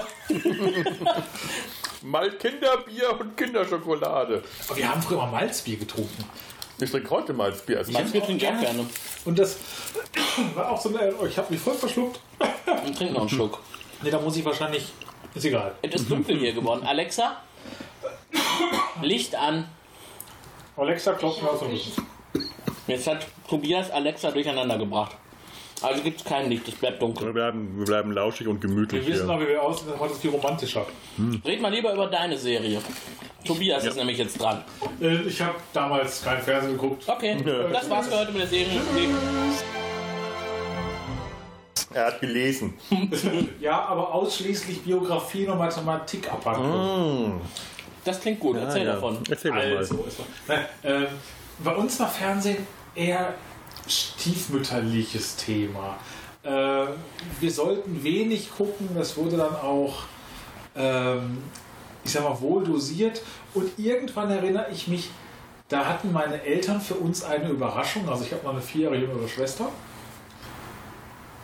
Da war ich noch sehr klein und dann durften wir Werbefernsehen gucken. Die Mainzelmännchen. Oh, guten Abend! Es waren dann fünf Minuten und dann mussten wir ins Bett. Zumindest war es ja meine Erinnerung so. Aber wir durften halt als Belohnung dafür, dass wir gelebt haben, durften wir Werbefernsehen. auch Werbefernsehen gucken. Das war tatsächlich, was man Kindern gezeigt hat. Wegen den Mainzelmännchen durfte man Werbefernsehen gucken. Das Das musst du heute mal einem sagen. Boah. Heute macht, man, heute macht man aus, wenn die Werbung kommt. Ja, Was kam denn bei euch im dritten äh, hier in Nordrhein-Westfalen äh, anstelle der. Straße. Nee, also im Werbefernsehen, da gab es ja auch immer irgendwie die. die Im dritten gab's keine Werbung. echt nicht? Nein. doch. Gab's aber im Bayerischen Rundfunk auch nicht. Doch, doch, doch. Nee. Es gab auch, doch, es gab ja, äh, äh, wie, wie in, bei, äh, die, die, die, die Baden-Württemberg gab es Äffle und Pferdle und die Hessen hatten in was. dem, Ach, stimmt, ja, in dem sowas gab's. regionalen In dem Regional, ARD. äh, genau, im Regionalteil der ARD. Richtig, äh, richtig. Warte mal, wir hatten Uto Schnute Kasimir waren, glaube ich, Ja, stimmt. bei uns im Gab's die bei euch in nicht? Deutschland. Nee, nee, äh, das ist ja in jedem Bundesland anders gewesen. Gab's- Schnute in Kasimir. Hessen, Ja, da waren ja, wir ja, häufiger so auch im heißen Urlaub. wir. Da gab es Wir hatten Leo- komische Gestalten. Wir hatten nämlich Leo, den bayerischen Löwen. Der hatte so ein blau-weiß Ja. kariertes Trikot und eine Familie. Das war ganz eigenartig. Ja, das, Oh. das finde ich auch, das ist Ja. eine interessante Erinnerung. Für, man, für mich war Fernsehen tatsächlich immer. Ich war in völlig verschiedenen Ländern und zwar anhand des Werbefernsehens in der ARD. Es war ja deutschlandweit äh, äh, hier, wie heißen sie, die, die, die, Regionalprogramme, Mainz, die ne? Mainzelmännchen Ja. im ZDF und in der ARD halt die regionalen Teile. Wie gesagt, wir kannten Ute Schnute Kasimir. Kennt heute auch keine Sau mehr. Gibt's auch nicht mehr, schon lange nicht mehr, ne? Ja, äh, und dann halt in Hessen oder in Bayern oder waren wir in Niedersachsen, weiß ich gar nicht mehr. Da gab es halt was anderes. An das niedersächsische Fernsehen erinnere ich mich noch an das Walross, an Äh, Ach, stimmt, ja, Ja, das ist ja auch was. Bärbel. Nee, an das jetzt. Ute, keine Ahnung. Äh, ja, aber dieses Walross. Antje. Antje. Antje. Das ist auch- immer dieses Wasser da. Stopp, das fand ich So toll. einzelne Serien hatte ich als Kind so gar nicht. Woran ich mich erinnere, ist jetzt der Sonntagsnachtisch. Kennt ihr das noch? Das, war, das lief halt sonntags. Da liefen die Fraggles. Und ich meine, es wurde moderiert von Hansi Fischer. Oder anmoderiert von Hansi Fischer. In die war ich ja auch verliebt. Als Kind ist man an jede Du warst in Hansi Fischer verliebt? Die hieß doch so, oder? Also war eine Frau. das klingt jetzt gerade wie Hansi Hinterseher. Äh, keine Ahnung. Also das war, ne, ähm, die an Serien natürlich hier Biene Maya, Vicky und die starken Männer. Ähm, und eine, eine Sache auch, ich weiß gar nicht mehr, wie das hieß. Das war irgendwas mit einem Theater. Da ging dann so die Theater... Show. Nee, das war auch mehr so, das war auch eigentlich nur so der, der, der, Ach, der, der das so Beginn. Puppenfiguren? Nee, das war, das war eigentlich nur so, ein- so ein Beginn und dann kam irgendein Film da drin. Aber daran erinnere ich mich noch halt Ah. an dieses Theater, was aufgeht und dann irgendwie demnächst in diesem Theater. Ich habe keine Ahnung mehr, was da Wo warst du Kind? Nicht hier in Ich Nordrhein-Westfalen. war Also, in ich- Essen ich- Guttrop-Kind. Also ich erinnere mich da auch an irgendwas. Das ist ein Bild, das mir jetzt auch irgendwas sagt, aber äh, ich komme ins Verrecken. Dann lief nicht da ein. Piratenfilm oder War das irgendwie irgendwas. sowas wie, wie, wie äh, äh, Kai aus der Kiste oder hier dieses Spiel, das feuerrote Spielmobil oder. Augsburger Puppenkiste hat ja auch Ja, schon ja, aber das, so ich glaube, ich weiß, was. Tobias meint. Das war wahrscheinlich irgend so ein Format, wo äh, äh, Filme gezeigt wurden, die nicht unmittelbar zum Hauptformat gehörten, die aber irgendwie innerhalb des Formats. Ja. Ja, So wie Spaß am Dienstag zum Beispiel. das kann sein. Oder, oder auch hier ähm, der ZDF-Ferienkalender mit ich Anke gerade Engelke. sagen, Ferienprogramm. Der Ferienkalender ist nämlich die, Schwe äh, die Schwe das Schweizer Programm gewesen, war ja eine Koproduktion. Das kam nämlich immer, und was kommt jetzt? Ferienkalender. Dann haben sie in die Schweiz rübergeschaltet. Felopedia. Ja, äh, von wegen regionale Unterschiede. Der, das, das Ferienprogramm, äh, vielleicht, äh, ich weiß nicht, ob wir, also ich habe mal den, nach, dem, nach dem Trailer, nach der Musik vom Ferienprogramm neulich gegoogelt. Vielleicht haben wir den, hören wir den äh, noch oder hören Den wir haben wir doch am Anfang schon Oder haben gehört. ihn am Anfang gehört. Ja, Ja, ja. ich weiß erinnere mich. Ich, ich erinnere mich nicht ob es mehr. morgen gewesen es ist schon wieder so lange her. Ich Kommt davon, wenn man vom Sofa castet, da hört man nicht alles so. Mein Büro, der so weit oben ist.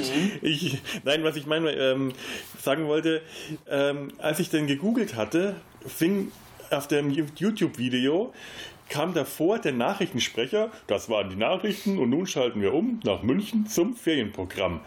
Und ich weiß nicht, Schalten um, als ob jemand einen riesigen ja. Hebel umlegt. Und das hat mich, als ich das jetzt gesehen habe, total erschüttert, weil äh, das Wort München hat mich erschüttert, weil es gab nämlich ein Problem mit dem Ferienprogramm. Wir hatten keine Ferien zu der Zeit. Durch die Schulrotation, durch die Ferienrotation der Schulen und dadurch, dass Bayern aber nicht in der Rotation ist und immer als letzte äh, Ferien hatten. Entschuldigung. Alles gut.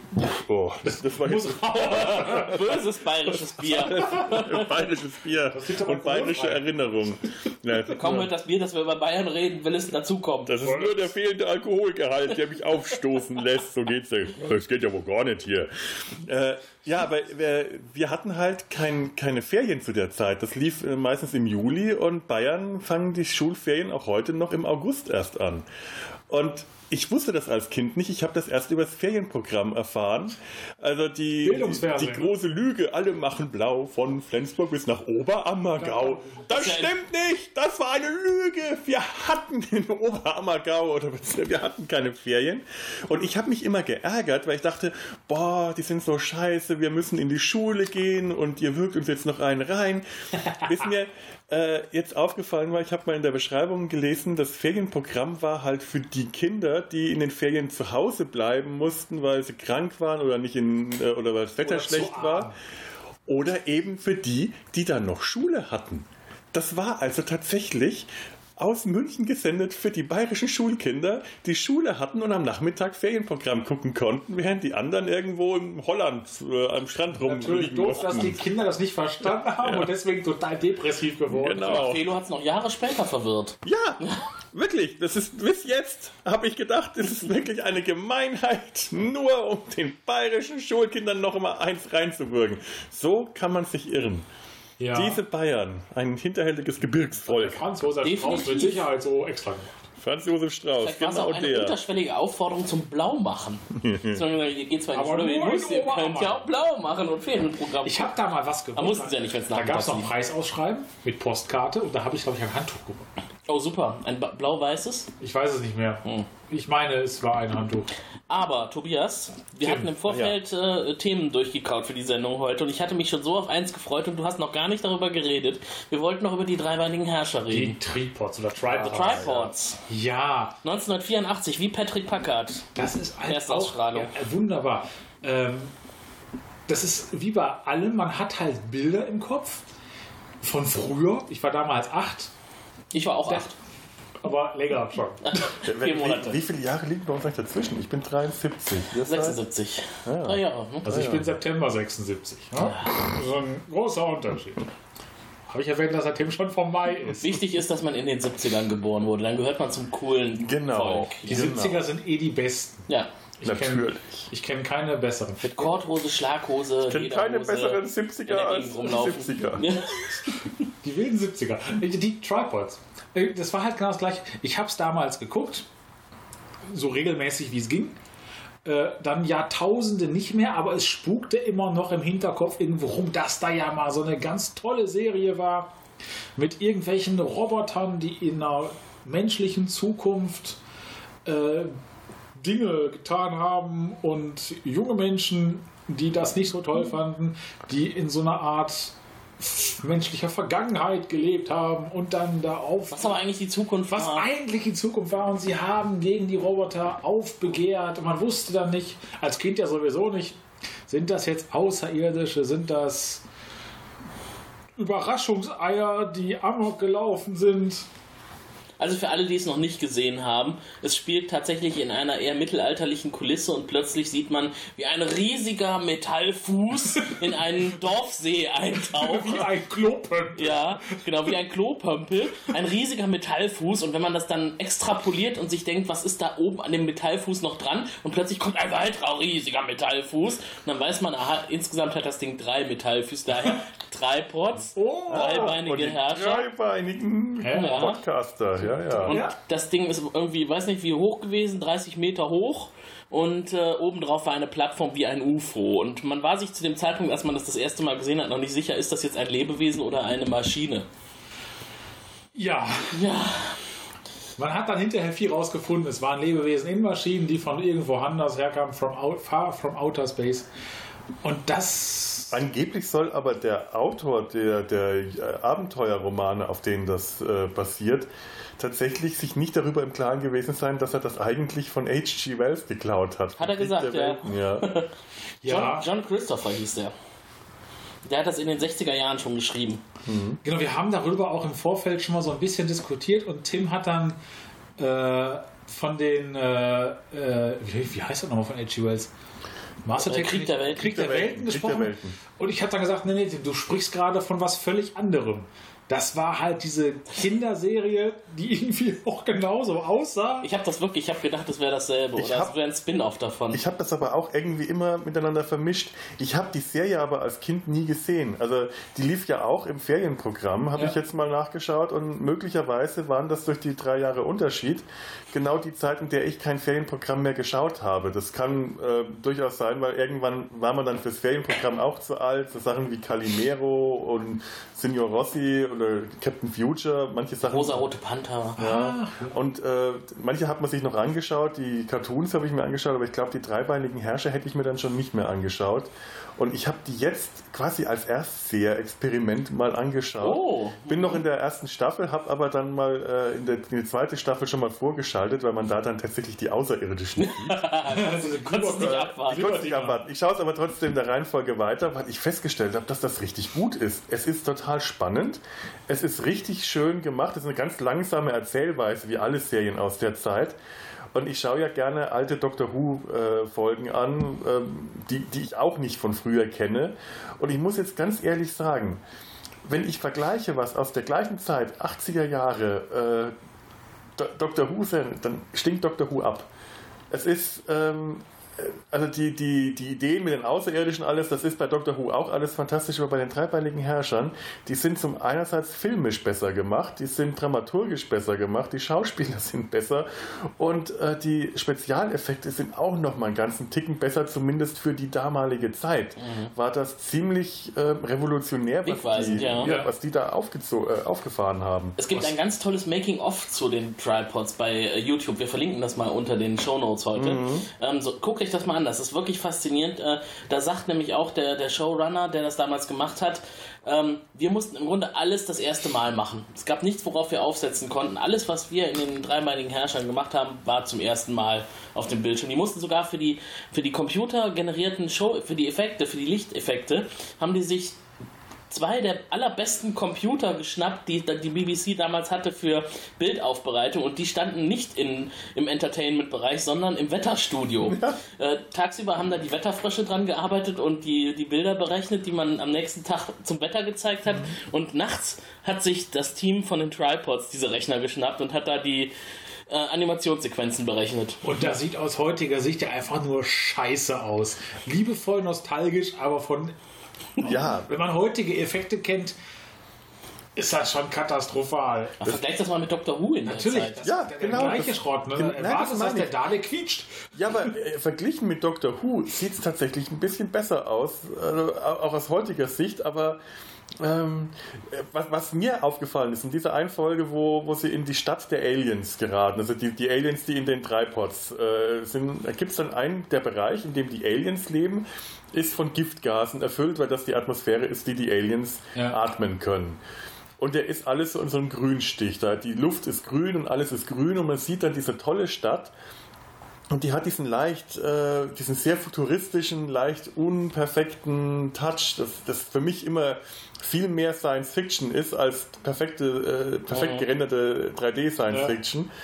Und das Tolle ist aber, da durch diesen grünen Stich sieht man über den Dächern, sieht man die grüne Kuppel Ja. dieses fest, dieses grelle Grün, was damals halt sehr Science-Fiction-mäßig ausgesehen hat und ganz toll. Und heute sieht das aus, als ob einer vergessen hätte, die Green Card zu keen. Das sieht, das sieht aus wie Game of Thrones ohne Spezialeffekt. Wenn man ganz böse darüber reden würde, es gibt im, im Netz einige sehr interessante Gegenüberstellungen, äh, was die Serie vielleicht auch war. Sie war nämlich auch irgendwie ein Happening äh, für Homoerotik. Denn es ging hier um Herrscher und, und äh, Sklaven, äh, die sich besonders auf jugendliche Teenager gestürzt haben, um sie zu kontrollieren. Und da gibt es sehr interessante Analogien. Auch später, wenn Lichteffekte eine Rolle spielen und wenn die in ihrer Stadt Einzug halten. Ähm, ja, also wenn man sich das unter dem Gesichtspunkt nochmal anschaut, dann würde ich sagen, ja, mutig oder sie haben es gar nicht gemerkt, was sie da produziert haben. Sie haben behauptet, sie hätten es nicht gemerkt. Ja. Und das glaube ich nicht. Kann ich ich habe das gesehen. Tatsächlich so? Ja, ist wirklich so. Du musst mal die ganze Serie zu Ende gucken. Also. Diese weißen äh, Leder äh, kurzen Hosen und Leibchen, die die da tragen, denkst du, oh meine Güte, das ist schon. Ich halte Tobias gerade auf dem iPad einen Artikel hin, zum Aha. Beispiel zu dem Thema, nur um zu zeigen, dass es das wirklich gab. Das muss er hier lesen auch noch. So viele Worte. Gay Aliens with a Predilection for Teenage Boys. Das war diese Serie. Oh mein Gott. Eine von Tobias Lieblingsserien. Ja, Oh ja. mein Gott, das versteht das jetzt bitte nicht falsch. nee, also auf die Idee bin ich jetzt eigentlich so als Kind auch nicht gekommen. Das kam auch tatsächlich erst später in der Serie. Übrigens hat die auch ganz übel geendet. Habt ihr das mitbekommen? Die war einfach plötzlich zu Ende. irgendwann zu Ende, ne? Irgendwann Ja. hat keiner mehr Bock gehabt oder kein Geld mehr oder die Einschaltquoten waren weg. Die waren sich ganz sicher, dass sie noch eine weitere Staffel bekommen, um das Thema ordentlich zu Ende zu führen. Und es war tatsächlich auch mitten in der Handlung. Die Protagonisten waren irgendwo in einer Zuflucht angekommen, wo die Rebellen sich versammelt haben. In der Schweiz, in den Bergen. In den, Ber in den weißen Bergen. Ja, weiß- Die weißen Berge, ja. Und äh, jetzt sollte es groß zum Angriff geblasen werden. Und äh, ja, dann war es vorbei. ist nicht sogar diese Zuflucht, dieses Dorf zerstört worden Ja. von den drei Beinern? Ja. Und damit hat dann die Serie Die geendet. Serie endet mit einem Verlust für die Menschheit. es, ist, es ist total dystopisch, ja. ja. Weil es ja ein, äh, der, das ist ja ein Dreiteiler gewesen, die Romanvorlage. Und der dritte Band, das wäre die dritte Staffel gewesen, der konnte nie zu Ende, äh, nie realisiert werden. Und das ist schon ziemlich herb. wenn man dann äh, weiß, es endet mit den Worten, war denn alles umsonst Ja, gewesen, was ja, sie ja, so getan es. haben? Ja, alles ist für den Arsch. Und der Showrunner sagt dann in dem äh, Making-of, ja genau so hat sich's angefühlt. Ja. Der Satz konnte sich nicht verkneifen, der musste rein. Und die Moral für die Menschheit, hört auf zu kämpfen, es lohnt sich sowieso nicht. Lass die schwulen Aliens auf die, auf die Erde kommen. Aber da ist ja auch wieder, da gibt es ein Zitat, an das ich mich immer erinnere. Äh, Warum weiß ich auch nicht. Es ging ihm darum, wie kann man halt so einen Dreibeiner irgendwie äh, besiegen. Und da ging es halt darum, dass die irgendwie eine Handgranate hatten in diesem weißen Bergdorf da, was man halt dann da reinwerfen. Oh, die können mich doch sehen. Ne? Und dann kam dieses Zitat, wie ein dicker Mann kann ein Dreibeiner seine Füße nicht sehen. Daran erinnere ich mich heute noch. Und ich frage mich natürlich, Aliens, die von wo auch immer herkommen, können nicht ins Gebirge latschen, haben extrem unpraktische Vehikel, mit denen sie durch die Gegend laufen. Ja, ich meine, drei Beine, dreibeinige äh, das ist völlig eigentlich, ne? Ja. Also, Weil es gab einige allem- davon, die waren cool, diese roten Dinger, das waren doch so Kampf, ey. Äh, ja, die waren, die waren cooler, aber es waren immer noch drei Beiner. Da hatte sogar George Lucas praktischere Kampfmaschinen Ja, aber vor allem, gebaut. wie, wie schwachsinnig ist das? Die Menschen sind klein und am Boden. Die sind ja quasi ins Mittelalter zurückversetzt worden. Die haben keine äh, Hubschrauber oder Kampfflieger. Das heißt, die Menschen sind unter denen. Die müssen doch nach unten schauen können, wenn die da oben auf ihren drei Beinen rumlaufen. Die können Das- nicht das nach ist unten schauen und sehen ihre Füße. Wie- Was für einen Sinn macht das denn? Das, das Geile ist ja, Oh bei, der, bei der Produktion dieser, dieser Serie waren die Aliens ja gar nicht zu sehen. Das heißt, die haben einen überlebensgroßen Fuß gebaut, der war ungefähr drei Meter hoch und das war alles, was man in die Landschaft gestellt hat. Ne? Alles andere wurde dann später in der Nachbearbeitung hinzugefügt. Ja, die hatten nur dieses eine Bein. Ja.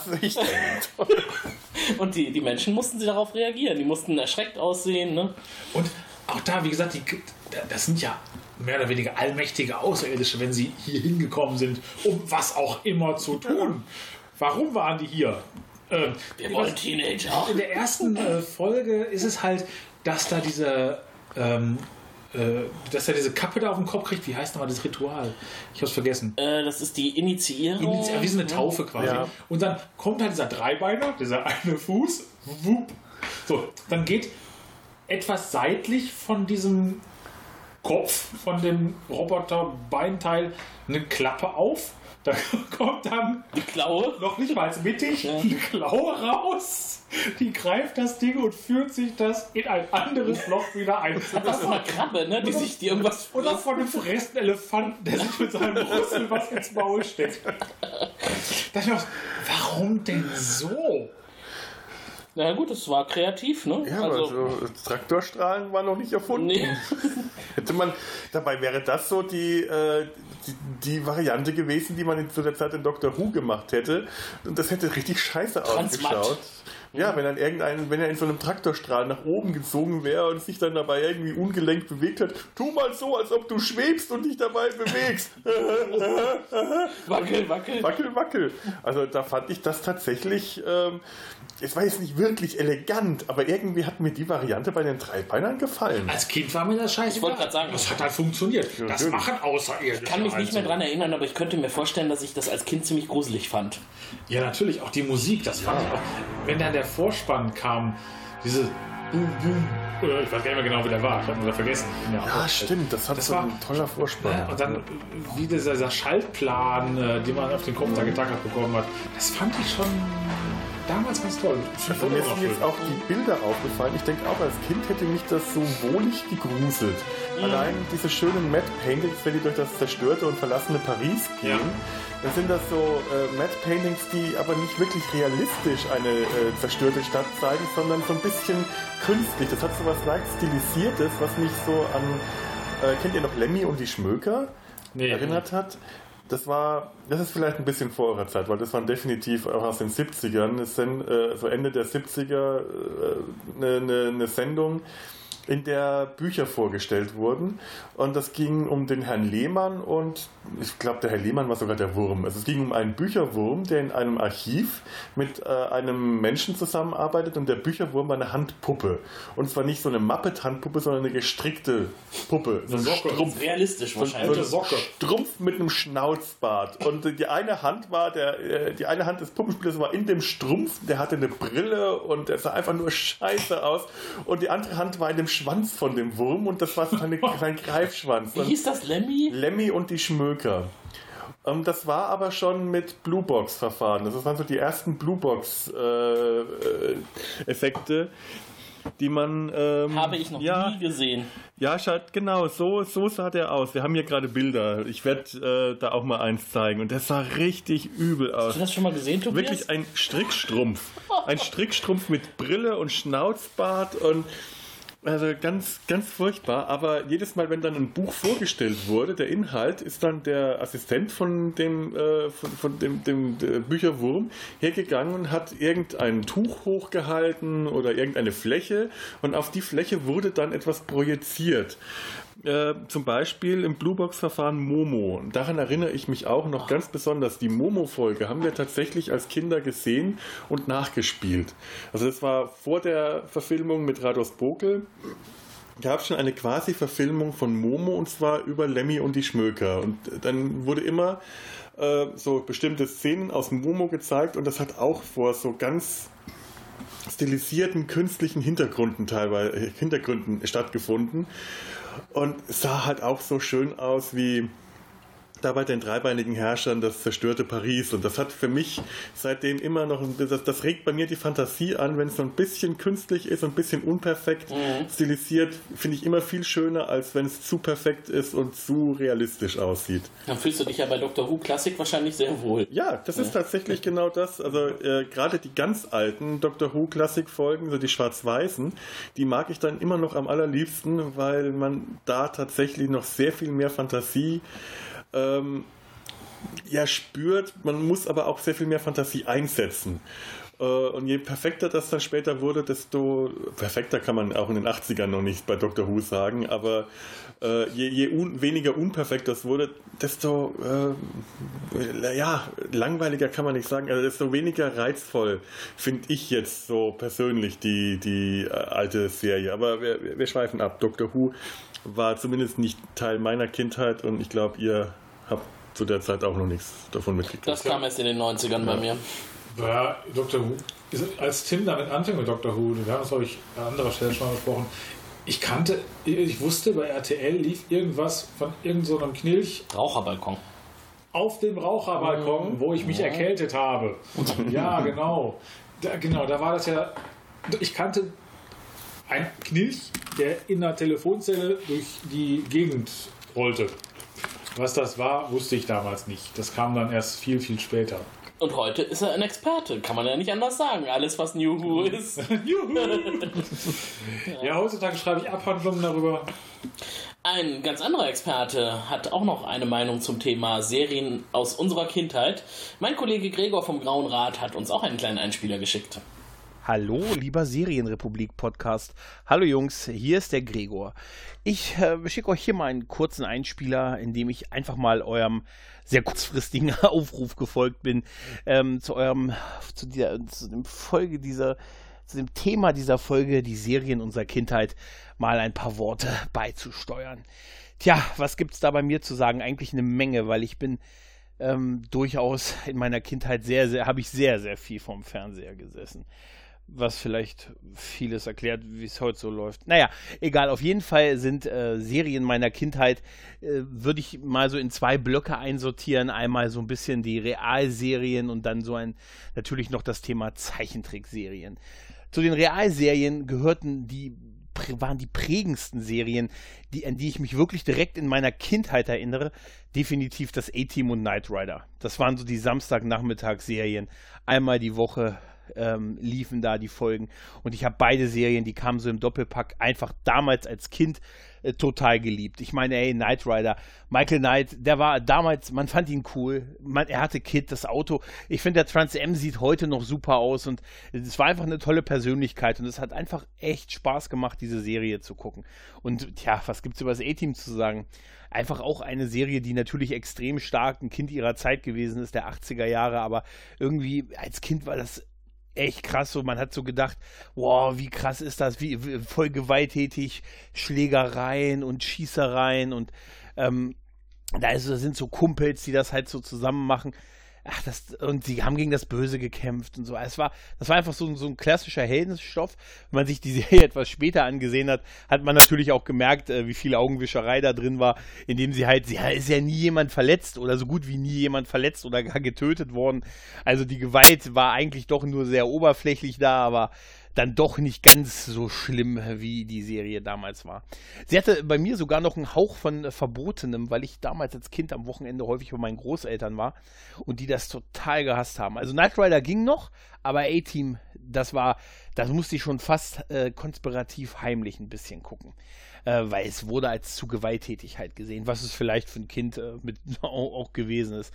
Aber das waren auf jeden Fall zwei 80er Jahre Serien, ähm, die mir sowohl die Liebe zur Technologie wie auch die Liebe zum Teamwork näher gebracht haben.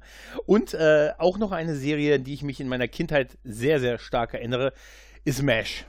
Und zwar einfach dadurch, dass meine besagten Großeltern die Serie damals immer wieder gesehen haben und immer so zum Abendbrot lief das damals, kann ich mich noch sehr gut erinnern. Da wurde immer Mash geguckt und ich fand das damals als Kind irgendwie schon toll, weil es einfach sehr lustig gewesen ist. Einfach ein, ich würde schon fast sagen, einen zeitlosen Humor hat, tolle Charaktere und so die, die Tiefsinnigkeit und die, die Genialität, die die Serie hat, die, die wird einem erst später gewahr. Also ich habe kürzlich nochmal einen Rewatch der Serie komplett gemacht. Ich habe mir, äh, ich darf äh, die DVD Komplettbox mein eigen nennen, habe ich mir tatsächlich vor ein paar Monaten nochmal gegönnt, weil ich dachte, Alter, Mesh ist einfach eine Serie, die will ich irgendwie nochmal sehen. Ähm, hab mir die, äh, hab sie gekauft und habe komplett die gesamten elf Staffeln mir angeguckt. Ähm, und es ist immer noch eine fantastische Serie. Und natürlich, äh, der Humor und die lustigen Charaktere sind natürlich heute auch noch, funktionieren heute noch genauso gut wie damals, aber man merkt natürlich, wenn man erwachsen ist und halt älter, merkt man natürlich auch, was sie damit sagen wollten. Diese ganze Antikriegsgeschichte, das Ana anarchistische und aber auch äh, so die, das Auflehnen gegen das System und ähm, gegen Unterdrückung und äh, ja, das äh, gegen Krieg schlicht und ergreifend eine, eine fantastische Antikriegsserie mit unglaublich viel Humor, aber auch unfassbar ernst, ernsten Tönen. Ich fand später, dass so Serien wie Scrubs so ein bisschen in die Kerbe geschlagen haben, auch wenn sie nicht, äh, nicht, nicht ganz die Qualität von, von Mesh für mich erreicht haben. Aber das waren definitiv so Serien, die, an die ich mich so in meiner wirklichen Kindheit sehr, sehr stark erinnern kann. Halt Knight Rider, A-Team, 80er Jahre Serien halt. Ähm, klar gab es noch sowas wie ein Colt für alle Fälle, aber tatsächlich waren es Knight Rider und das A-Team, die mich da wirklich sehr geprägt haben, wo ich mich wirklich jede Woche auf eine neue Folge gefreut habe und dann noch das Double Feature am Wochenende super und halt MASH, ähm, wahrscheinlich eine der wenigen Serien, die ich halt wirklich gerne mit meinen Großeltern beim Abendbrot zu mir genommen habe. Ja. Und dann natürlich äh, Zeichentrickserien. Äh, und da waren es für mich Klassiker. Ich, ich weiß nicht, ich könnte mir bei euch vorstellen, dass ihr zumindest die kennt. Also klar, ich wette mal, sowas wie Transformers und Turtles sind euch durchaus ein Begriff. So Zeichentrickserien der, der 90er Jahre, der frühen 90er Jahre. Die animierte Batman-Serie, Batman Animated-Serie aus den ganz frühen 90er Jahren, die sehr, sehr düster war, zählt auch noch dazu. Und natürlich Saber Rider, Galaxy Rangers, wo ich heute noch gerne die Intros alleine gucke, weil die einfach geil geile, gesungene Musikintros hatten. Gerade Saber Rider, gerade auch so Galaxy Rangers, das war super. Das hat mich jetzt, als ich drüber nachgedacht habe, äh, für diesen Einspieler, auch einfach daran erinnert, dass tatsächlich der Samstag als Kind oder auch dann auch ein bisschen später immer mein absoluter Serien Tag gewesen ist. Weil man ist morgens aufgewacht und hat dann erstmal Zeichentrickserien geguckt. Das war dann tatsächlich RTL. Zu der Zeit konnte man dann noch RTL gucken. Äh, zu meiner Kindheit zumindest war das noch so. Heute ist das nicht mehr möglich, finde ich. Ähm, Und da habe ich dann halt, äh, klar, Zeichentrickserien geguckt.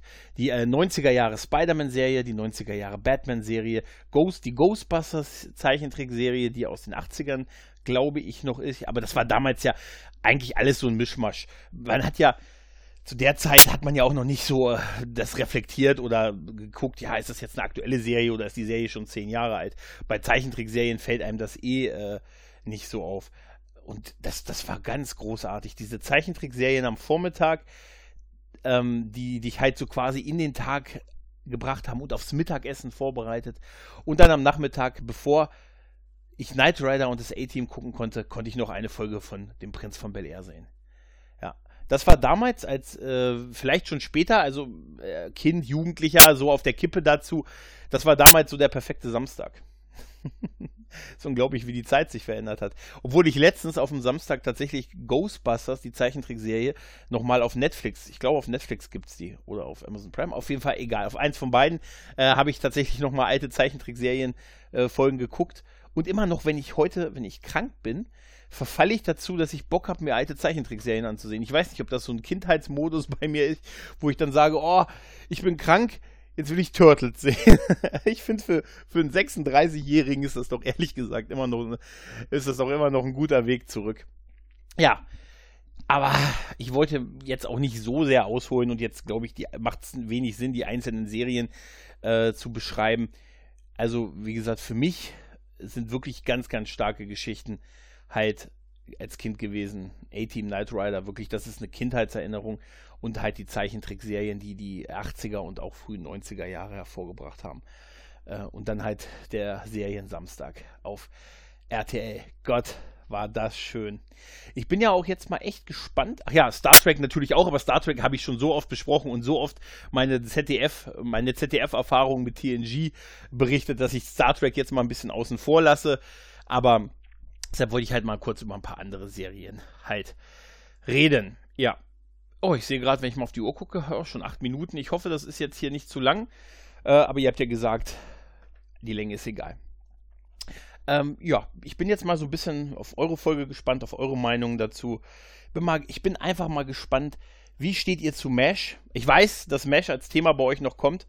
Ihr könnt mich einladen. Ich, ich sag's nur, ich biet, biet's nur an. Ne? Nur, ich, ich habe dieses Jahr alle Folgen geguckt. Ich wäre ein guter Gast. Ja, und ansonsten äh, bleibt mir nichts anderes übrig, äh, als euch noch viel Spaß zu wünschen. Macht weiter so, Jungs. Ich höre euch echt gerne.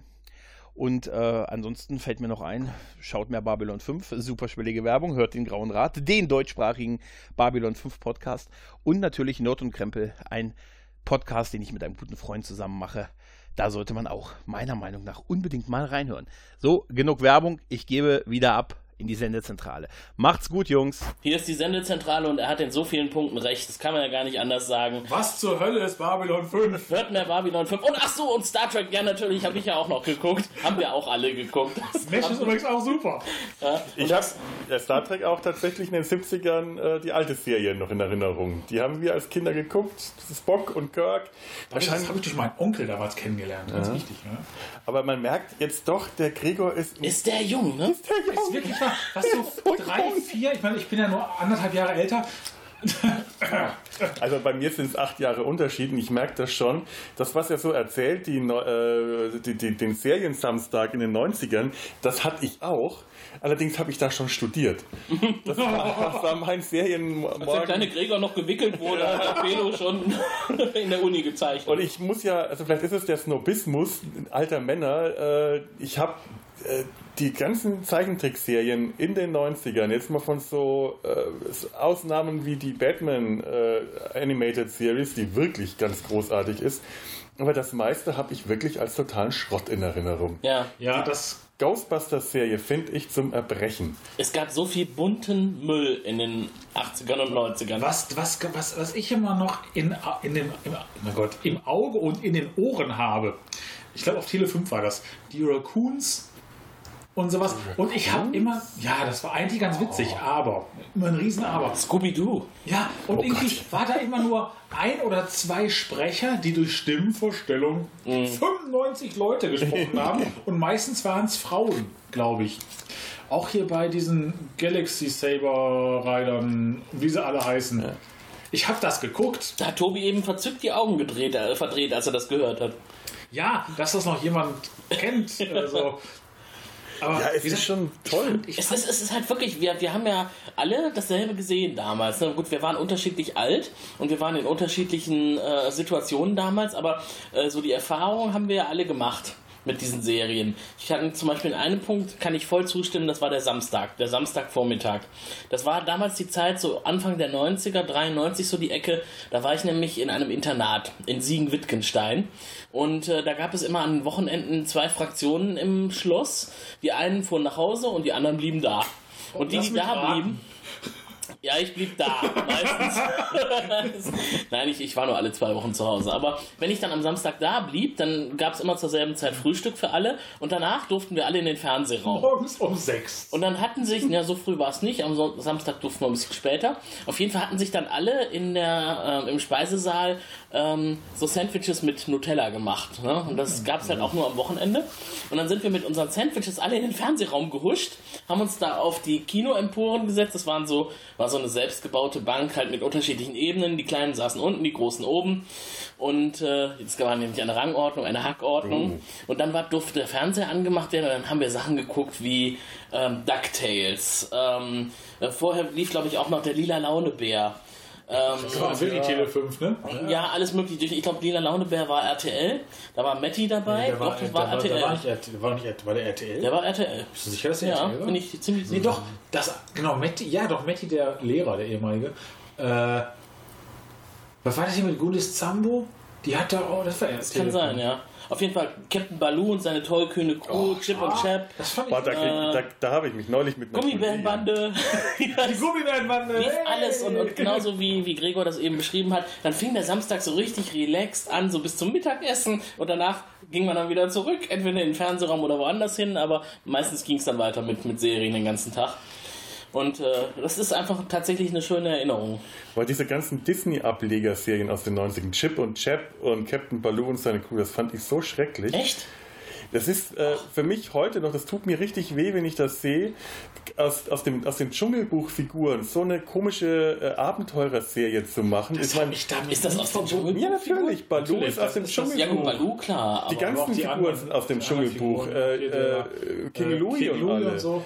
Und das, oder Chip und Chap, das ist ja erstmal schon Chip und Chap. Chap ist schon so ver verblödend dämlich, dieser Name. Das sind, und B-Hörnchen waren das. In Deutsch war das A-Hörnchen und B-Hörnchen. Wunderschöner Name. Auf Englisch, im Original war das Chip and Dale. Das waren die Chippendales. Das waren die Stripper. Die sind nach, den, nach diesen männlichen Strippern benannt worden. Das waren Darum hat mir das Erwachsenen. so gut gefallen. Das war ein Erwachsenenwitz, der Name von A-Hörnchen und B-Hörnchen im Englischen. Das war Chip and Dale. Und die haben sich dann in den 90ern gedacht, äh, ja, wir haben da eine Serie für. Ich, ich frage mich, ob, wie rum das gelaufen ist. Haben sie gesagt, so, wir suchen jetzt mal nach alten Figuren, die früher toll gelaufen sind und die verpassen wir jetzt irgendeine neue Serie. Äh, aber Chip und Dale, das können wir nicht machen, das verstehen die Kinder nicht. Und wenn sie es verstehen, um Gottes Willen, die Eltern, äh, nö. Und dann geben sie den, dann nennen wir den Chap. Klingt lustig. Äh, Und dann geben wir die, dann packen wir den einen in Indiana Jones Kostüm, den anderen in ein Hawaii-Hemd. Für Magnum. mich hat das funktioniert, ich fand das toll. Meine Kindheit ist gerade Das- in den Arsch Ja, gegangen. meine auch. Ihr müsst euch jetzt mal vor, also das ist so, wie als würde man sagen, wir hatten doch, da gab es doch mal diese Harry Potter Romane, die waren ganz toll, wir nehmen jetzt zwei von den Figuren, Ron und Hermine, und die setzen wir jetzt als Jury in Deutschland sucht den Superstar. So ungefähr fühlt sich das an, wenn ich das sehe. Das sind einfach aus dem Zusammenhang gerissene klassische Figuren, die, äh, wir die besser. hervorragend Wir funktioniert wussten hatten. es doch nicht, wir haben nur Befehle. Wir haben uns nur unterhalten lassen. Also das, das tut mir total weh, weil ich bin halt als Kind mit Spaß am Dienstag, das sind die Disney-Filme waren, die, die, die wir bei Spaß am Dienstag die gesehen haben wir haben. auch geguckt. Genau, die kennt ihr ja auch. Und ja. daher kennt, kannte ich A-Hörnchen und B-Hörnchen. Und dann machen die da Chip und Chap, die tollkühnen Abenteurer draus mit Captain Baloo und seine tollkühne Ah, Crew. grausam. Also das, das Chip, tut chip, mir chip, weh. und Chap, Ritter des Rechts. Chip, chip, chip, chip und Chap. Furchtbar, das waren Tiere. geht es schlecht. Das waren Sie einfach nur Backenhörnchen, die auch nicht mal, nicht mal äh, also das waren zwar anthropomorphisierte Tiere, aber keine Furries, also die hatten ja keine Klamotten. Wer ist dafür, dass wir dem Felo jetzt mal den Mund zuhalten? Nein, Wir wollen diese Wahrheit nicht hören. Bah. Ah, ich Mach es uns ich nicht hätte jetzt noch kaputt. was. Es sind immer noch Erfrischungsstäbchen da. Ich glaube jetzt Nein, nicht mehr. jetzt sind sie alle. Das war der letzte. Ja, hat Felo gerade äh, missmutig Herausgerissen, aus der Schachtel gerissen. Zeichentrickserie in den 90ern. Komm, äh, Mesh, er hat was über Mesh gesagt. Da haben Tobi Mesh, hier Ganz großartig. Dazu muss man Augen vielleicht sagen, dass ich äh, mit Mesh konfrontiert werde in der Serienrepublik seit der Roleplay Convention und wir da einen Stand gesehen haben, Mhm. der sehr meshig war. Ich habe mir nämlich direkt danach auch die DVD-Box gekauft, die Gregor hat. Und es ist wirklich, also was er sagt, ich kann es absolut unterstreichen. Das ist eine großartige Serie, die ich auch im Studium kennengelernt habe. Und ich liebe diese Serie. Also äh, ich, vielleicht war ich einfach schon älter und habe den, den, die, die zweite Ebene verstanden, die man als Kind noch nicht verstanden hat. Und dass es eben nicht nur komisch ist, sondern dass da tatsächlich eine sehr intelligente Antikriegsbotschaft darin ist.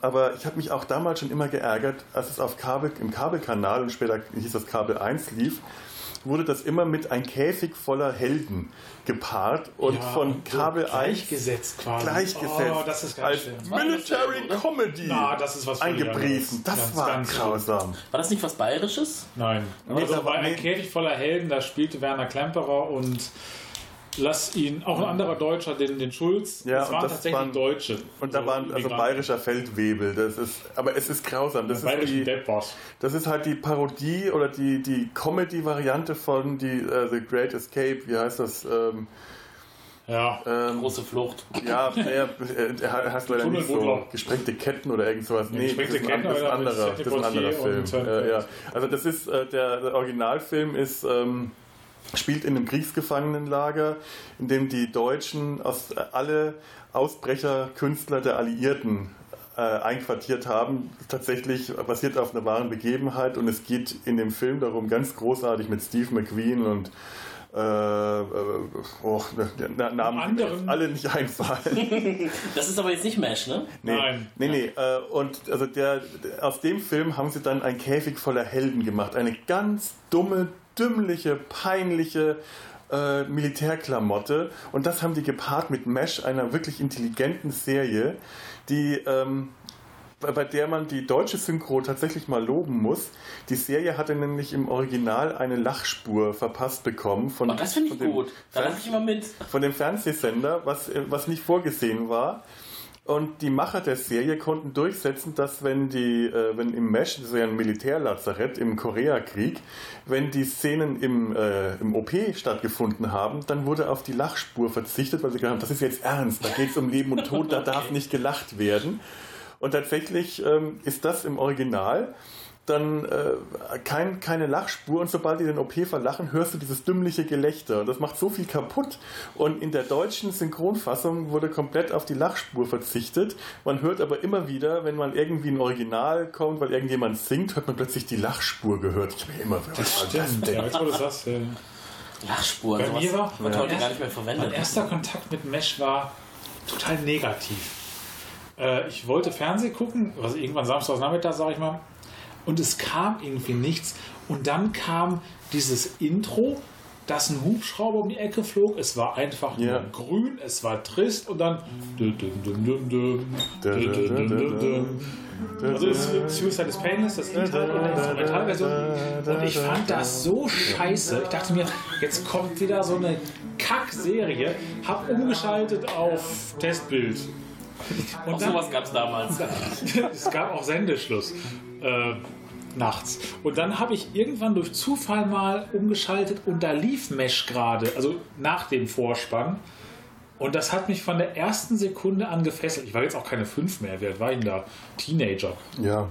Äh, und dann ist genau das, was Gregor und noch was Felo sagten, dieses Tiefgründige.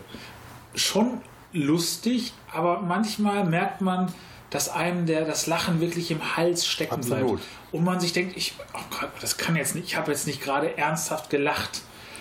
Äh, das, Das- ist. Das ist auch ganz oft so, dass die Serie, normalerweise endet ja so eine Comedy-Serie immer mit einem Lacher. Und gerade in den späteren Staffeln endet das dann mit einem sehr ernsten Moment, wo du dann wirklich sehr betroffen da sitzt und das auch ganz ruhig ausklingst, weil gerade irgendwas passiert ist. Zum Beispiel, es gab eine Stelle, da ist der Kommandant des Lagers also äh, die Schauspieler kamen und gingen, weil ja gut äh, Koreakrieg, äh, Einberufung und hatten ihre Zeit abgedient, also konnte man Fluktuationen erstellen, was aber häufig eher damit zusammenging, dass die Schauspieler gehen wollten, weil die mit ihren Verträgen nicht zufrieden waren.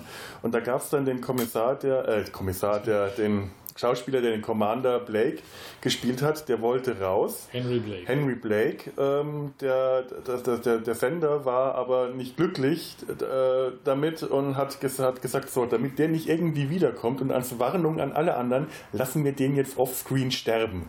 Das war mal Der der hatte- Flug nach Seoul oder Ja, sowas, ne? Das der hatte seinen, seinen großen. Abschied, alle waren glücklich, er kommt nach Hause, er hat sich einen Anzug schneidern lassen und dann ist sein Flugzeug offscreen abgeschossen worden auf dem Flug nach Seoul. Und die haben diese Szene gedreht, als alle im OP äh, arbeiten und Radar, der, ähm, der, der Lagersekretär, kommt rein und äh, bringt den anderen die Nachrichten, dass er äh, dass gerade bekannt gegeben worden, dass das äh, Flugzeug, in dem äh, Commander Blake äh, geflogen ist, abgeschossen wurde.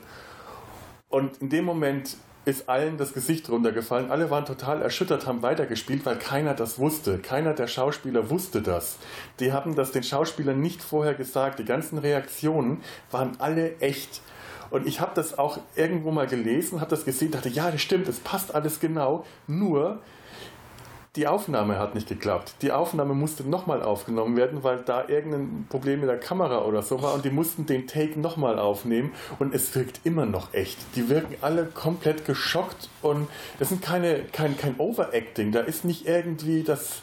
Die Leute schauen einfach nur betroffen. Die haben ja auch alle noch die Gesichtsmasken um, diese OP-Masken. Man sieht nur die Augen und das ist so stark in dem Moment. Und man sitzt da, hat eigentlich eine wirklich lustige, optimistische, positive Folge gesehen. Und das gibt einem so einen Tritt in den Magen, dieses Ende, weil man sich mit diesen Figuren ja auch so identifiziert hat. Man hat, das war eine der, der Lieblingsfiguren, war dieser immer etwas überforderte, aber sehr sympathische Und extrem inkompetente. extrem inkompetente äh, Lagerchef. Äh, und den mochte man einfach. Das war so ein Kerl, den man mochte und dann erfährt man, dass der gestorben ist und man hat es nicht mal gesehen. Und gerade dieses, dass man es nicht gesehen hat, hat das noch so viel grausamer gemacht. Also Man die konnte Serie sich hatte da- elf Staffeln und der ist in Staffel 3 gestorben. Das muss ja schon einen Eindruck bei euch hinterlassen Ja, haben. absolut. Das war es auch. Danach kam ja noch viel, viel mehr an. Danach kam Colonel Potter, eine völlig andere Figur. Äh, und die Serie wurde auch Richtung Ende immer ernsthafter Mhm. oder auch immer düsterer. Während es anfangs tatsächlich noch mehr diesen Comedy-Charakter hatte. Wir haben da auch schon ausgiebig vorher Ja. drüber gesprochen. Ähm, und auch hier zum Beispiel äh, Sergeant Klinger oder Corporal Klinger Klinger, vorher, genau. der anfangs immer noch im Fummel, im weiblichen Fummel rumgerannt ist, weil er unbedingt nach Hause wollte, der dann irgendwann den Posten von Raider übernommen Genau, hat. der am Anfang immer auf den Paragraphen 8 spekuliert hat, also den Genau, für Geistes- oder nicht zurechnungsfähig oder so. genau, aus der Armee entlassen werden. Weil er zurück wollte zu seiner L Lorraine? Nicht. Äh, doch, ja, Lorraine könnte es sein. Auf jeden Fall nach Toledo wollte Nach Toledo, genau. Okay, ich glaube, ich glaube, diese Serie bietet unglaublich viel Material. Vielleicht machen ihr, wir ihr wolltet ja schon mal eine mal. eigene Sendung drüber machen, dann lasst uns das doch auch machen. Vielleicht machen wir, Wir das können ja mal eine eigene Sendung, die Idee ist mir gerade gekommen, eine eigene Sendung über Mesh machen. Oh, ich habe eine tolle Idee. Wir könnten mal eine eigene Sendung über Mesh machen. Boah, ist das spontan. Unglaublich. Hatte ich gerade auch überlegt. Boah, Ich ist habe das sogar den Film. Den können wir uns auch Ja, ja, oh Gott, ja, das gab einen Film von Robert Altman als Vorläufer, aber Okay, damit ist, das Thema, das damit ist das Thema besiegelt. Und über die anderen vielen tollen Serien, die Gregor angesprochen hat, haben wir jetzt noch nichts gesagt. Äh, Ich erinnere mich an das A-Team auch sehr gerne. Da gab es ja unterschiedliche Intros. Das erste Intro war mit dem Maschinengewehr, wo dann das A-Team in die Wand geballert wurde. Und es gibt noch eine andere Variante, wo das nicht mit dem Maschinengewehr passiert.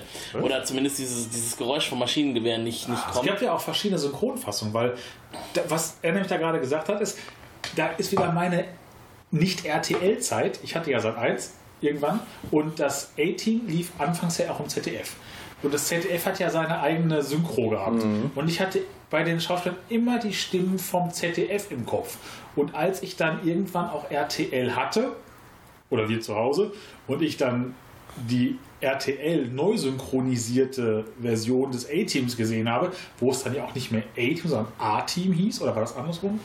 Das war nicht was das A-Team. Ich so, das ist nicht das A-Team, das ist das A-Team. Und die hatten andere Stimmen, das fand ich total, Ja, das passte ja, ja. gar nicht. Und Knight Rider war halt auch sowas, das war RTL. Knight Rider. Hm? Wie hat das RTL David nicht? Hasselhoff war damals Ich nicht das peinlich. Der war einfach cool damals. Aber ich habe äh, das A-Team kannte ich auch noch. Wir haben es nicht viel gesehen, aber als ich das später dann ähm, im, weil im Studium hatte ich ein Kabelfernsehen und da habe ich das dann auch immer angeschaut und habe immer viel Spaß dran gehabt und habe mich auch irgendwas noch vage dran erinnert. Knight Rider.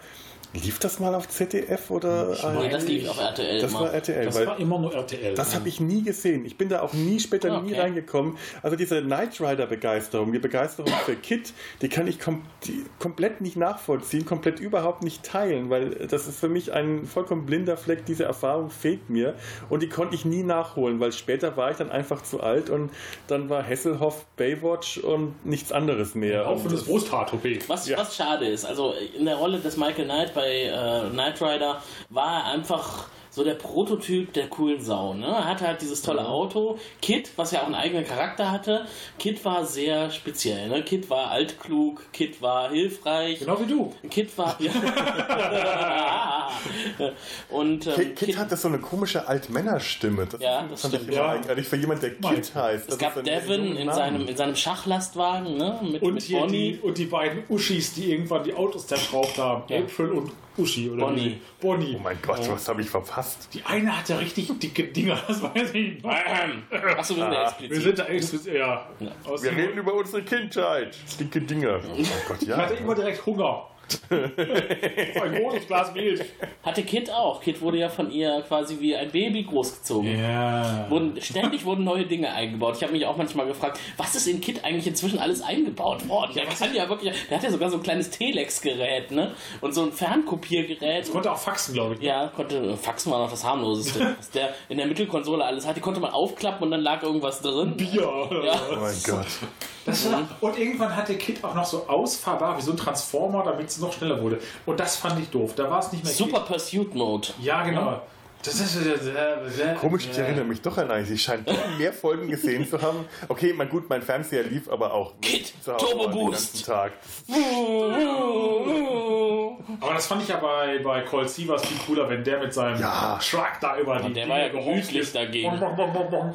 Ja, Colt Sievers, das war dann wieder dies, also von den amerikanischen Action-Krimi-Vorabendszenen, war Colt Sievers so meine Das war ja Serie. sehr, sehr harmlos, oder? Im Vergleich dazu Ich natürlich mir komplett. von Freunden Aber war auch eine mal coole die, Sau, die ne? DVD-Box ausgeliehen und ich habe reingeguckt und dachte mir, boah, das war so geil früher. Und ich guckte mir die erste Folge und dachte, was für eine Scheiße. Ja. Aber ich bin ja eigentlich auch Colt Sievers. Wissen ja viele gar nicht. Ja. Weil Colt Sievers, ja, Colt Sievers hatte ja eine Badewanne draußen.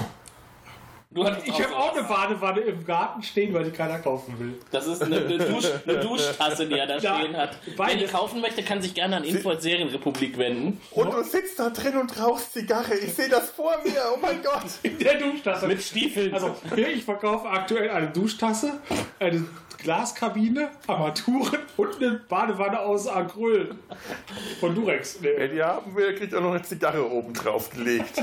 Müsste man sich allerdings in Ports abholen. Das ist dann der Nachteil dran. Aber diese Badewanne, in der er sitzt, also ich habe neulich auch mal eine Folge angeschaut und war auch herb enttäuscht, was für ein Schmarrn das war. Ja. Aber ich kann den Titel davon, den kann ich mir endlos anschauen. auch, Ich, ja. singe die Musik. Ich, ich feiere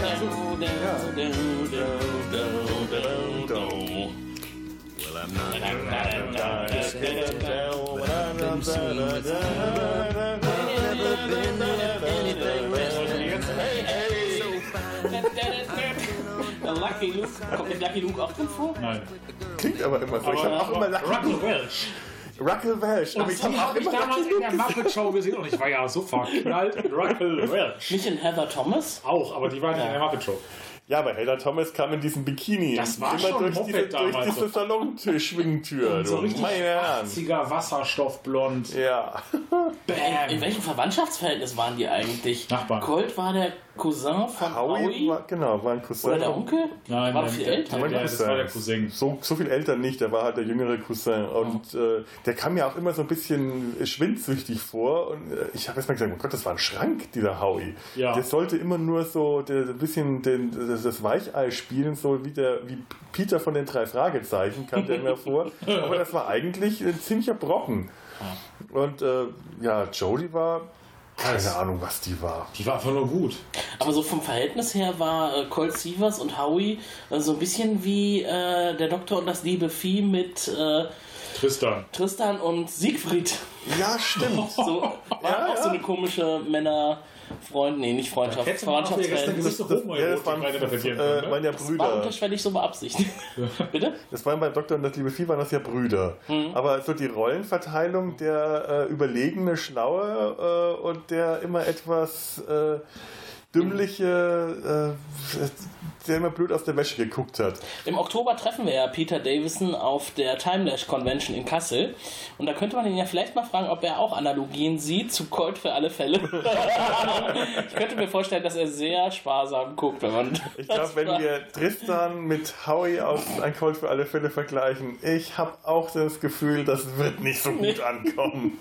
Ach, Habt ihr euch mal da Gedanken darüber gemacht, bei Colt Sievers, äh, A-Team und so weiter? Es gibt ja, oder in den 80ern zumindest, in den USA ja wirklich gesetzeslose Löcher, Ja. wo irgendwelche Warlords Dinge getan haben, die man bestenfalls aus Afghanistan kennt. Also sich da vorstellen kann, ich war noch nicht da. Und dann kommen halt zwei, drei Hampels, Kopfgeldjäger. Kopfgeldjäger oder halt Flüchtlinge. Also, Und Flüchtlinge. Heute auch. also Aber wir haben keine Kopfgeldjäger. Also unglaublich, allein die Autos, die jedes Mal zu Schrott gefahren wurden, weil Colt Sievers mit seinem Pickup einfach mal draufspringt und die rammt. Und denkst, du, das ist so unglaublich. Ich meine, man könnte immer froh sein, wahrscheinlich, wenn da keiner drin saß. Oder Der das Pickup wurde ja hatte eine nicht. hässliche Farbe, ne? Ja, oh, braun. der war aber, der hat aber große Räder. Und, und, und Scheinwerfer äh, obendrauf auf dem Überrollbügel. Ja, oh Gott, Mann, oh Mann. Never underestimate the power of Überrollbügel bis Scheinwerfer. Aber das Ding, ist ja, Schrott, wenn der überall bügelt. das Ding ist ja auch ständig zu. Schrott gegangen. Ist explodiert und kaputt und beim nächsten Foto war es wieder da. War der Pickup Das lag daran, dass das eine Fernsehserie war. Ach nee, das? Ding ist regeneriert. Ach komm, erzähl mir nix. Und das Thema Fernsehserie neigt sich jetzt langsam dem Ende zu. Wir haben doch einiges aus unserer Jugend wieder hervorgekramt. Ich hoffe, es war für euch auch was dabei und ihr hattet genauso viel Spaß wie wir damit. Äh, Es gibt mit Sicherheit noch viel, viel mehr. Also jetzt im Nachhinein ähm, sind mir auch wieder Sachen eingefallen. Ich wollte noch über Dr. Snuggles reden, aber auch das würde jetzt Ach zu Gott, weit ja. führen. Dr. Eine Und auch da gibt es ja äh, Parallelen zu Doctor Who. Irgendwie sind die auch vom Typ her vergleichbar. der eine hat halt ein Raumschiff und der andere hat eine Zeitmaschine. Aber ja. Dr. Snuggles hat die Wer was wenn Maschine. Ja. Und die, ein Marmeladenbaum. und ein Marmeladenbaum. Ich fand bei Dr. Snuggles immer so toll, dass das ein Erfinder sein sollte, der aber eigentlich selber nichts erfunden hat, sondern wenn er was erfinden wollte, hat er die Wer was wenn Maschine Ja. angeschmissen, ins in die Pedale getreten und die Wer was wenn Maschine hat ihm gesagt, was er erfinden soll. Und dann wurde Dennis, sein Gehilfe, dieser äh, Dachs, der wurde dann in, äh, auf eine andere Maschine gesetzt und hat da in die Pedale getreten und die Maschine hat dann den Plan gezeichnet, was gebaut werden soll und dann haben alle anderen das zusammengebaut und Dr. Snuggles hat gar nichts gemacht. Ja. Immer, doch, Er hat in die Pedale Und getreten. Und er konnte ganz toll mit der Space-Katze sprechen und mit dem, mit dem, was war auf dem Regenbogen? Da war doch auch irgend so ein Kamel. Ein Kamel. ja, Und mit der Hexe in der Flasche. Ich fand das als Kind total gruselig. Hab's natürlich geguckt.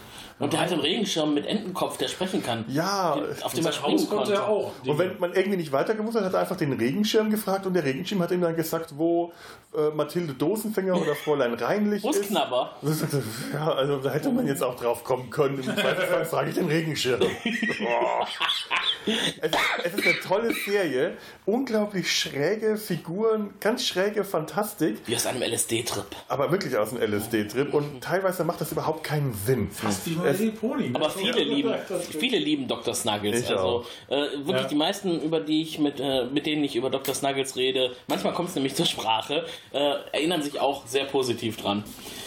Aber eigentlich wollte ich das ja nur kurz ansprechen und zu sagen, worüber ich auch noch reden wollte. Haben wir was Star Trek schon Da gibt es nämlich noch viel mehr und all das werdet ihr in zukünftigen Ausgaben der Serienrepublik erfahren, denn wir bleiben unserem Thema treu. Wir reden über das, worüber wir gerne reden möchten und das müssen nicht unbedingt Serien aus aktuellster Zeit sein, sondern auch aus der weiten Vergangenheit unserer fern entfernten Kindertage. Ja, ja, damals, als es noch drei Programme gab und Fernseher fest mit der Wand verbunden, äh, Telefone fest mit der Wand verbunden war. Genau. Oh. Kurz nach dem Krieg in Bayern, der kleine Felo rennt mit der Trommel um den Christbaum.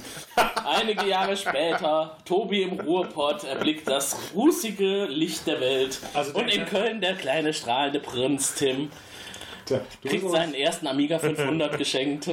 Wir hatten C64. Boah, war das ich hatte auch einen großartig. 64er, der war damals gebraucht. seht ihr, Amiga 500 war besser. Aber das ist ein anderes Thema, soll ein andermal ja besprochen werden. Wir schließen die Sendung für heute. Wir haben keinen Kontakttrailer gespielt, dann kommt er hier nochmal schnell. Christine, du hast noch das letzte Schlusswort. Ruft uns an unter Telefon 0221 570 70 70.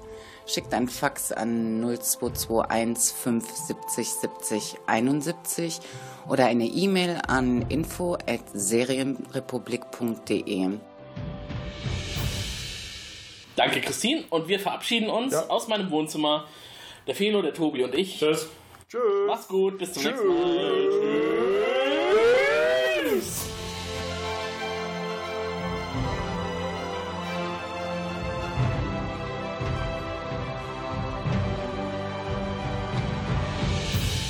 Fried, ihr Narren!